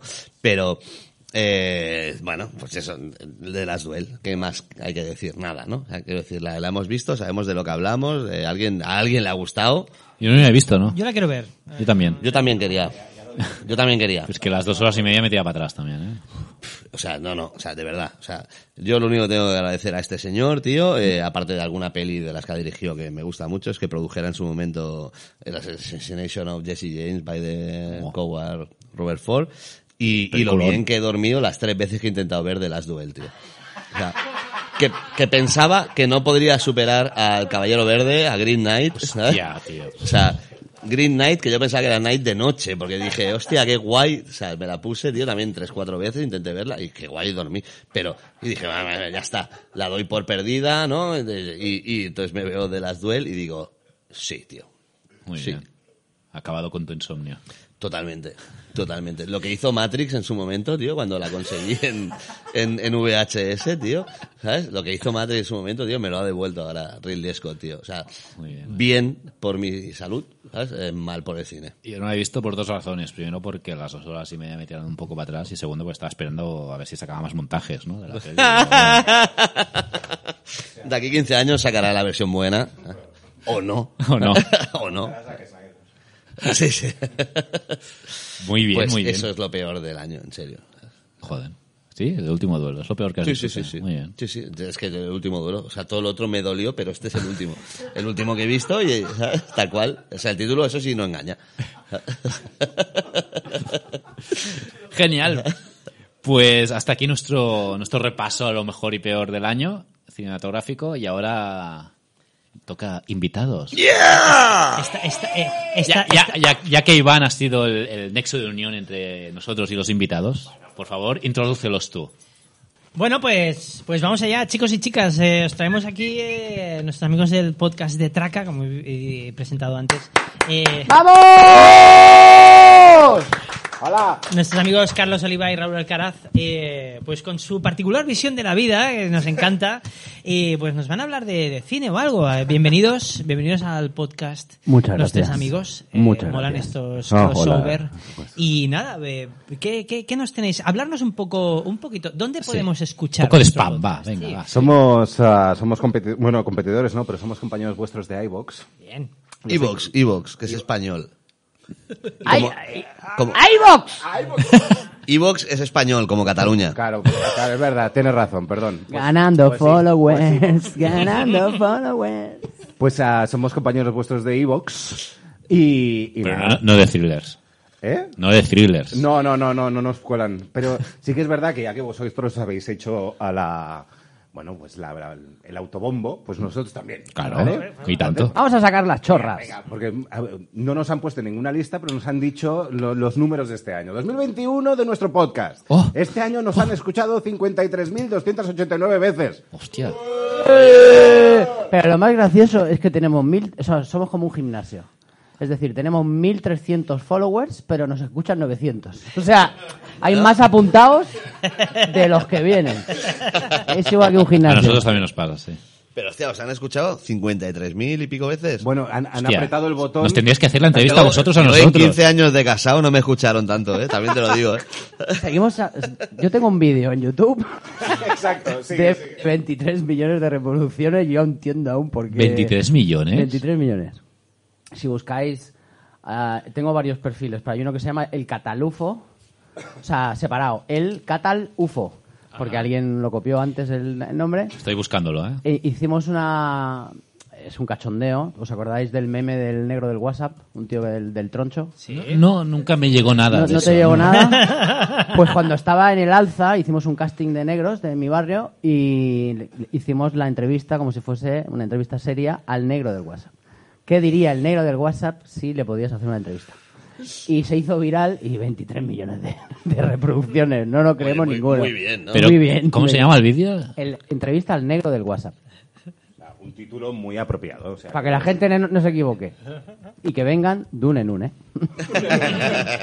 Yo he de decir que a mí me encanta el podcast, lo que aprendo con vosotros es acojonante, con toda la humildad que, que soy capaz de, de juntar. Y he de decir, aparte de disfrutar, que Hugo entraría en Detraca perfectamente. O sea, Hugo... Ah, gracias, gracias, gracias. Sí, sí, me siento halagado. Sí. No, no, Pero- todos sois Detraca. Pero no tengo un BMW para ir a la- cuando al sitio donde grabáis. Y, eh, esto, o sea, esto es impagable. Creo o sea, que ahora es hora de contar. Hay eh, que contarlo. Yo sí. cuando, cuando escuché el primer podcast de los tres amigos, aparte de reírme mucho con Hugo, dije, ¿esta voz? Otra vez ¿Esta con voz? Hugo, es que. Esta voz la, Nos vamos, la he Iván, oído yo Sí. en algún lado. Si ponéis ahora mismo en YouTube cualquier vídeo del, pro- del programa Más que Coches, el tío de Más que Coches es pastao a Hugo. O sea, es así, ya está. Es que soy un influencer. Chaval. No, Pero escucha, Héctor, que no te sepa mal. O sea, yo soy el cómico, vosotros sois los académicos. Es- Gracias. Creo que, creo, no, pero creo que esto está claro, tío. Aunque yo sé mucho más de cine y de la vida que vosotros. Gracias. Aquí ya no nos metemos nosotros dos, o sea, no. Somos oyentes solamente ahora. ¿Qué más? Solo me sorprende que en un programa como el de hoy, que es el primero del 2022, ah, aquí los amigos no han hecho referencia a una efeméride que me ha llegado esta mañana y me gustaría comentarla, que es que ah, este año va a hacer 50 años que metieron en prisión a un grupo de chicos de, de la guerra de Vietnam eh, por un delito que no habían cometido. ¿Vale? Es decir, a 1972, 2022, 50 años. Never forget. Bueno, el tema es que ellos hablan de pelis, no de series. si tengo Sí, sí, problemas, pero no los puedo máximo, contratar. máximo respeto, ¿eh? Y, y hubo, una, hubo una película. Hubo una, Una película, película. del equipo A. Ya está. Está muy bien. Sí. Y una colección de Playmobil también. Yo, yo tengo, tengo, tengo varios, varios Y Ana. Obregón. Y Ana, y Ana Obregón, sí. Habéis hablado de, de Curioso cine. que siga viva. Co- eh, tiene COVID. ¿Sí? Sí, sí. Kobe, Pero- te quiero más. Vale, Es muy raro, tío, porque el plástico, en teoría, en la superficie no... Se ha demostrado que ya no... tengo, tengo- tenemos varios chistes que hemos ido apuntando. co- Como hemos estado de oyentes. Vale. eh, Comentar el programa. para comentar el programa. Yo lo primero que quería decir es, eh, en las épocas que nos encontramos, un, un guiño hacia Apocalipsis Now, ¿vale? Eh, Robert Duval lo diría, Bon Napalm a tots, eh, ¿vale? que tengáis, que tengáis un Bon Napalm. Hostia, qué bueno, tío. Me gusta el olor de Nadal por la mañana. me gusta como Esto huele el napal mujer. en el corte inglés. Eh, vale, habéis hablado de Bruce Willis en el último Boy Scout. Vale, eh, ¿cuál sería eh, el hermano perfumado de Bruce Willis? Kevin Willis. Vale, Eh, ahí tenemos. Ah. ¡Eh! Mayoretes. Chunda, chun. ¿Qué más? Yo, yo tengo, yo tengo que, que- que reconocer que hemos, ah, yo el último Boy Scout la recuerdo por una sola frase, ah, algo así, bueno, como un diálogo que era algo así como voy al baño, ¿quieres acompañarme? No, el médico me ha, me ha prohibido levantar peso, ¿no? Es como... O sea, es, otro una- dice- es- es un one-liner que me, me pareció brillante. Y me acuerdo de esa película de eso. O sea, Eh, ¿Qué más? Ah, sí, hay más. Ah, Habéis hablado un momento, Hugo, ha estado hablando de que Hong Kong es Hong Kong, Taiwán es Taiwán, eh, Cataluña es España. Y entonces me he acordado de otra película, otra gran película que, que me ha gustado siempre, eh, siguiendo con Hong Kong. Eh, a ver, se abre el telón. ¿Vale? Está para Iván también. Se abre, se abre el telón y se ve a King Kong, ¿vale? King Kong en plan dándose en el pecho. Se cierra el telón. Nombre del país. Monaco. ¡Y vienen las mayoretes! Esto es de traca, esto es de traca. Estos son los tres amigos, con dos, los cinco amigos. Venga, más mierda. ¿Qué más hemos hecho? Esto es de traca y básicamente lo que hacemos es como ellos, que es podcast, podcastrinar. O sea, Hemos hablado de Amy Winehouse. One- Por cierto, se abre el telón y se ve a Amy Winehouse y a Whitney Houston. Se cierra el telón, ¿qué hora es? Las dos pasadas.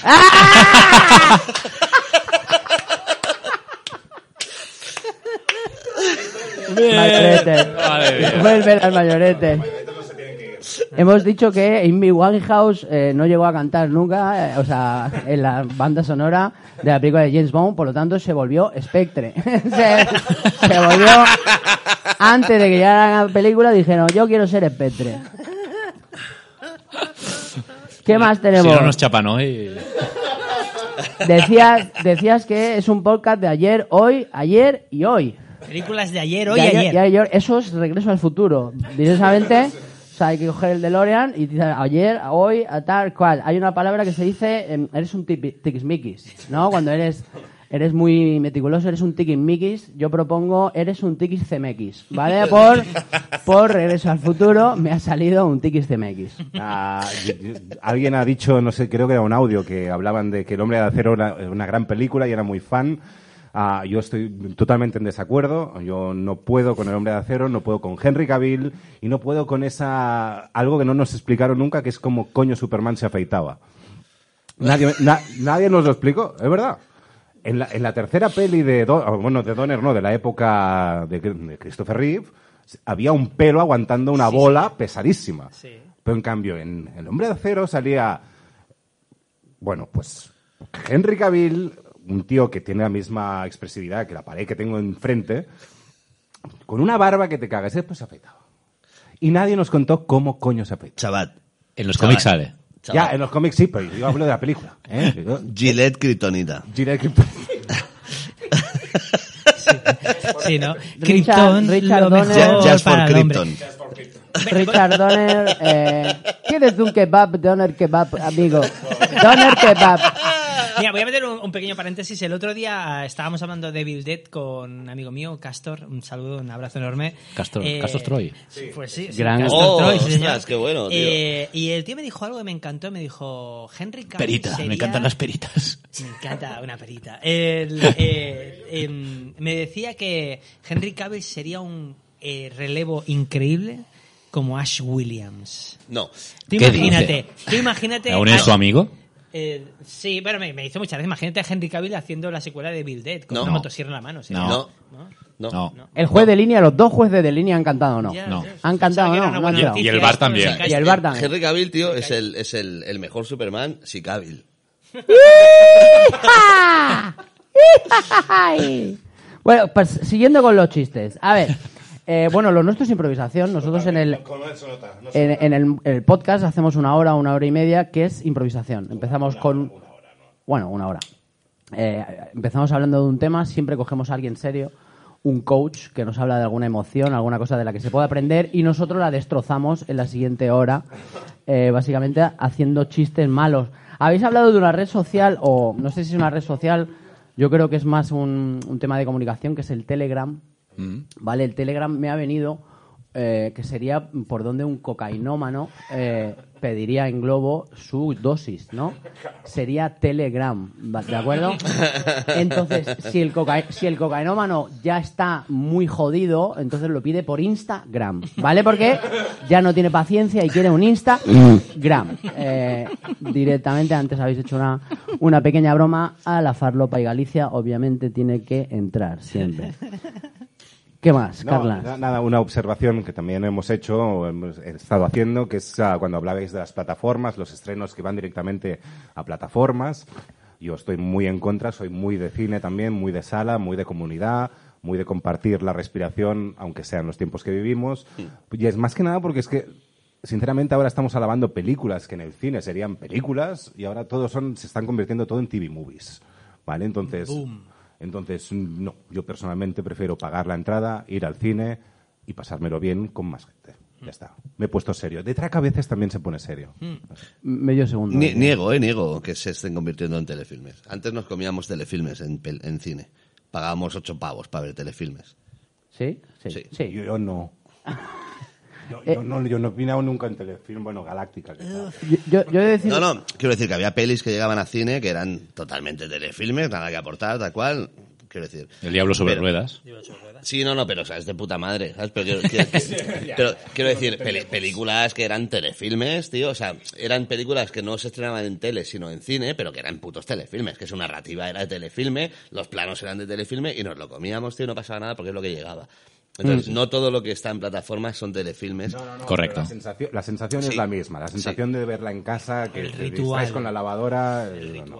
Sí, eso, eso sí, eso sí. Pero Yo- también te digo Pero- que pero para eso ver- no hace una que para, mejor para que. Scorsese haga el irlandés, me- me- mejor verla con la lavadora de fondo, ¿eh? También te lo digo, ¿eh? O sea, He de decir una cosa cuando estoy de acuerdo con Iván y con Carlas con el tema de la comunidad, con sus pros y sus contras, porque yo mm, me gano la vida de monologuista, yo trabajo en un teatro, entonces el tema de la comunidad eh, me da de comer, entonces que venga la gente al teatro es guay. Si viniera Netflix y me pagara un millón de euros por poner un monólogo mío ahí, entonces otro gallo cantaría. Pero eh, es muy importante. He de deciros que a mí me encanta el cine, cuando estudié la carrera de teatro junto a Carlas, todos los miércoles me bajaba el cine de mi barrio, Cine Rambla de Hospitalet, ya no existe. ¿El de la Rambla Jules Olivera? ¿No Rambla existe? Jules Olivera, eh, ahora es un chino, básicamente. un chino de la parra, eso es el, chi- el chino de los chinos. es Entonces, el chino Lambla. Lambla. Exacto. Y Al lado está el bar que te vende cerveza de Lambla. Alhambra. Y tengo una cosa, que es que tengo misofonía. Misofonía es una es una rara eh, jodimienta en, en los oídos, que es que hay algunos humanos que detectamos más eh, en- eh, impulsos eh, soníricos del entorno. Es, es en plan, soy Spiderman. Como Superman. Sí, soy Superman. Como o los sea, perros. Sí, también. Aunque En, suene en muy te metes en la bañera. a- aunque suene- No, no, lo paso fatal. O sea, el, el, Sí, estaba a punto de decir la cosa. Iván, ¿qué has abajo. hecho, Iván? Sí, lo siento. El re- una persona normal coge 15 estímulos sonoros o 20, de 15 a 20, y nosotros llegamos a tener 80, de 80 a 100. Entonces, en el cine, yo siempre me tengo que sentar en la última fila porque el sonido va obviamente hacia adelante y las palomitas, los caramelos, los sneakers, las chuminadas esas hacen que nosotros nos volvamos locos, los que tenemos misofonía. Entonces, me hizo mucha gracia cuando estuve trabajando en Sudamérica, estuve haciendo monólogos y teatro por allí, que en Colombia las palomitas se llaman crispetas. Y yo me quedé helado. Yo dije, ¿cómo? Me ofrecieron. Dice, ¿quieres una en perfecto acento colombiano? ¿Quieres?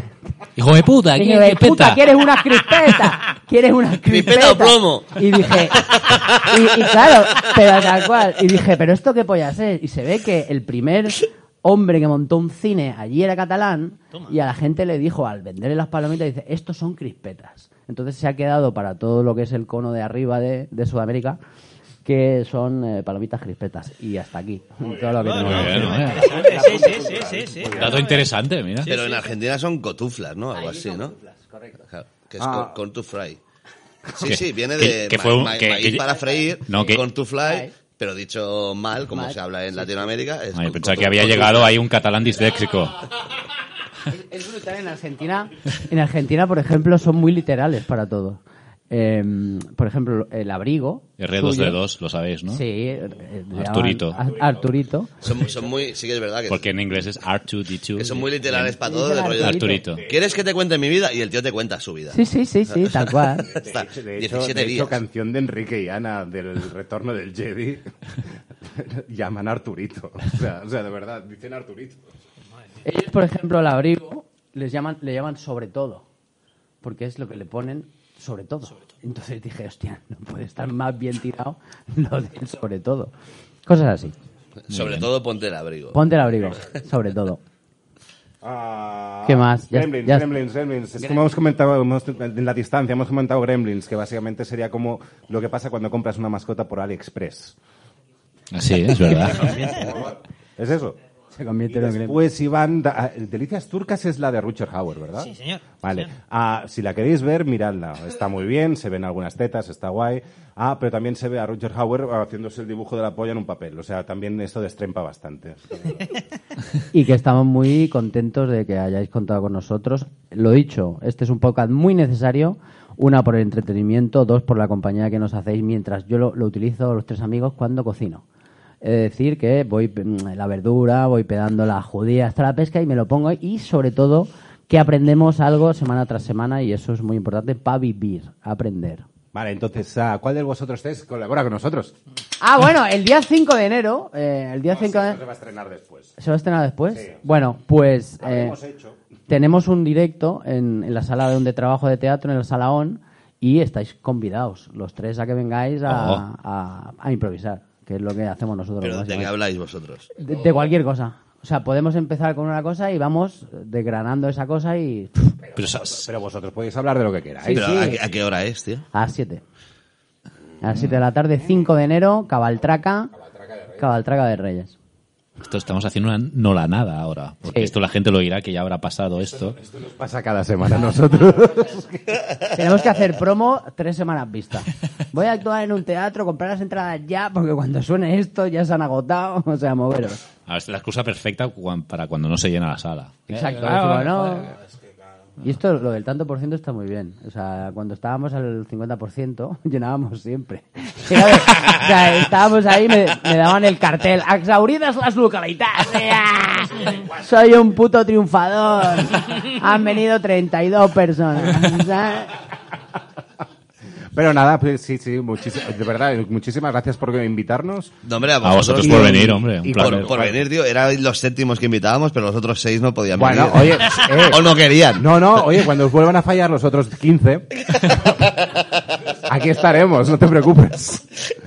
Y, y nada, y eso, y aquí estamos, para lo que queráis. Y tanto, cuando queráis. Y os esperamos también a vosotros. Oh, o sea, muy bien. Porque esto es un quid pro quo. Oh, Es un quo vadis de ese dicho, pues lo mismo. Quid pro quo claris. Eso. ¿Y la, y la ciudad de Bosnia con cuál era? eh, Esbrenica. Srebrenica, Srebrenica. Esbrenica, ¿por qué? Srebrenica. Esbre- Esbrenica, ¿por qué? ¿Por, por qué, Dios mío, por qué? ¿Por qué nos has hecho esto, Dios mío? ¿Por qué? Gracias. Tenéis a dos amigos más. Oh, Tenéis a dos gracias, amigos muchas más. gracias, de Traca. Muy bien, muy bien. Los tenéis en Evox. Muy bien, muy bien. Perfecto, perfecto. Muy bien, muy bien.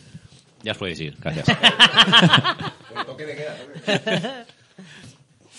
Eh, bueno, pues hasta aquí nuestro programa de lo mejor de 2021. A ver, estoy buscando el audio un momento.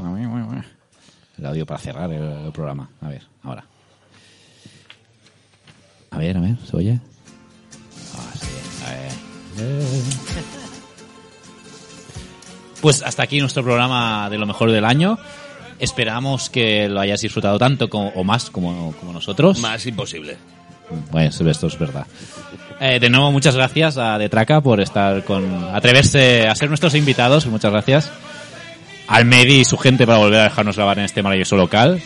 Y por último, y, Y no menos. público, y al público. Eso. Ah, eh, perdón. y por último, y no menos importante, a, a este maravilloso público. Un aplauso. Gracias, gracias.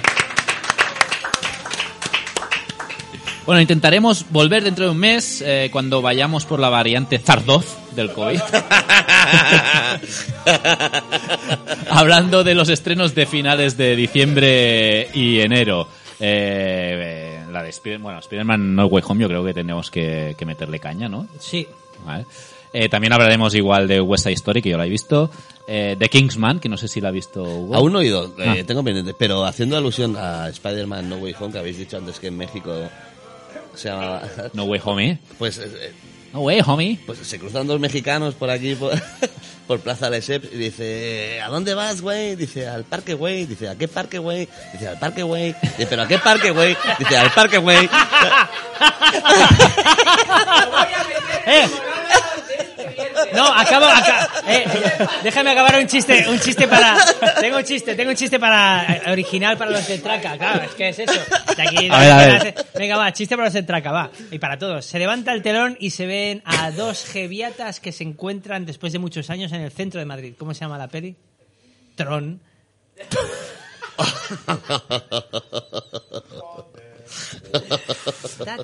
Muy bien, bueno. Pues, Y sí, ahora claro. despide el programa. Exacto. Des- después de esta bajona, eh, pues como decía, hablaremos de, de estrenos que están llegando estos días, como de Kingsman, eh, el Macbeth de Joel Cohen, que tiene que, que llegar a, Apple, Ah, Apple TV Plus. en blanco, Sí. sí, vale. Eh, Ah. Scream, la nueva Scream. Eso sí, pero lo que has dicho antes, ¿Cuál? ¿Qué? Macbeth. Sí. Dirigida por Joel Cohen. En blanco y negro. Y Sí, con- claro, pues si sale de Washington. Sabemos que es en blanco y negro. También nos llegará el Callejón de las Almas Perdidas, lo último de Guillermo del Toro, que bueno, bueno. Ah, amigo. El método Williams, más conocida como King Richard, ¿no? la, la película sobre el padre de, de Vanessa y Serena Williams. Ah, es la de Will, Smith. Sí. Ah, va de eso. Ah, sí, sí, sí. Belfast, que es la última de Kenneth Branagh, o la próxima mierda de Sony, Morbius. tiene una pinta de bazofia. que- Sí, el tráiler es horrible, tío. Horrible. Pero por cierto, está la, la que has dicho antes, tío. Belfast. Be- Belfast to Furious, tío. Porque Pues- salen coches. Claro, ay, ay.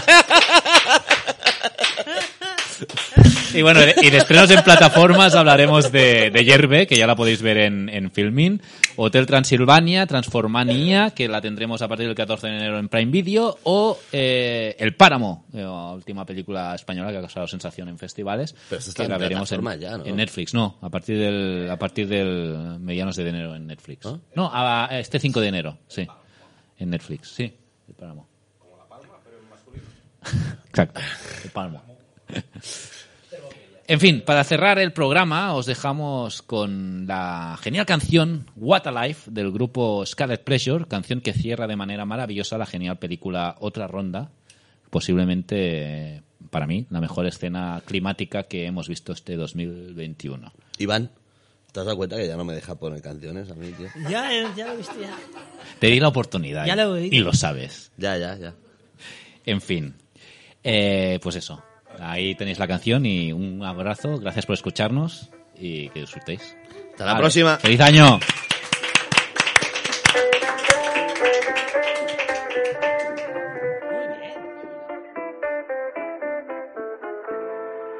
What a life, what a night, what a beautiful, beautiful ride. Don't know where I'm in five, but I'm young and alive. Fuck what they are saying, what a life. I am so thrilled right now, cause I'm popping right now. Don't wanna worry about a thing. But it makes me terrified to be on the other side. How long before I go insane? I am so thrilled right now, cause I'm popping right now. Don't wanna worry about. But it makes me terrified to be on the other side. How long before I go insane? What a life, what a night. What a beautiful, beautiful ride.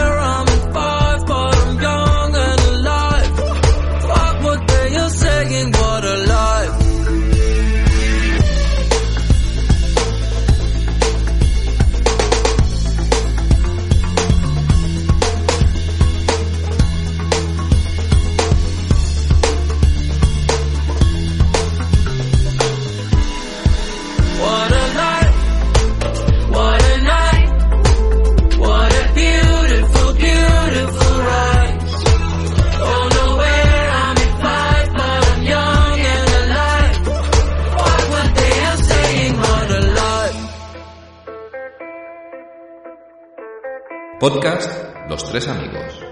Un programa de cine con toques de humor. ¿O era de humor con toques de cine?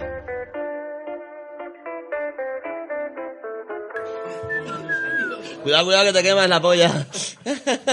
no te lo folles, tío.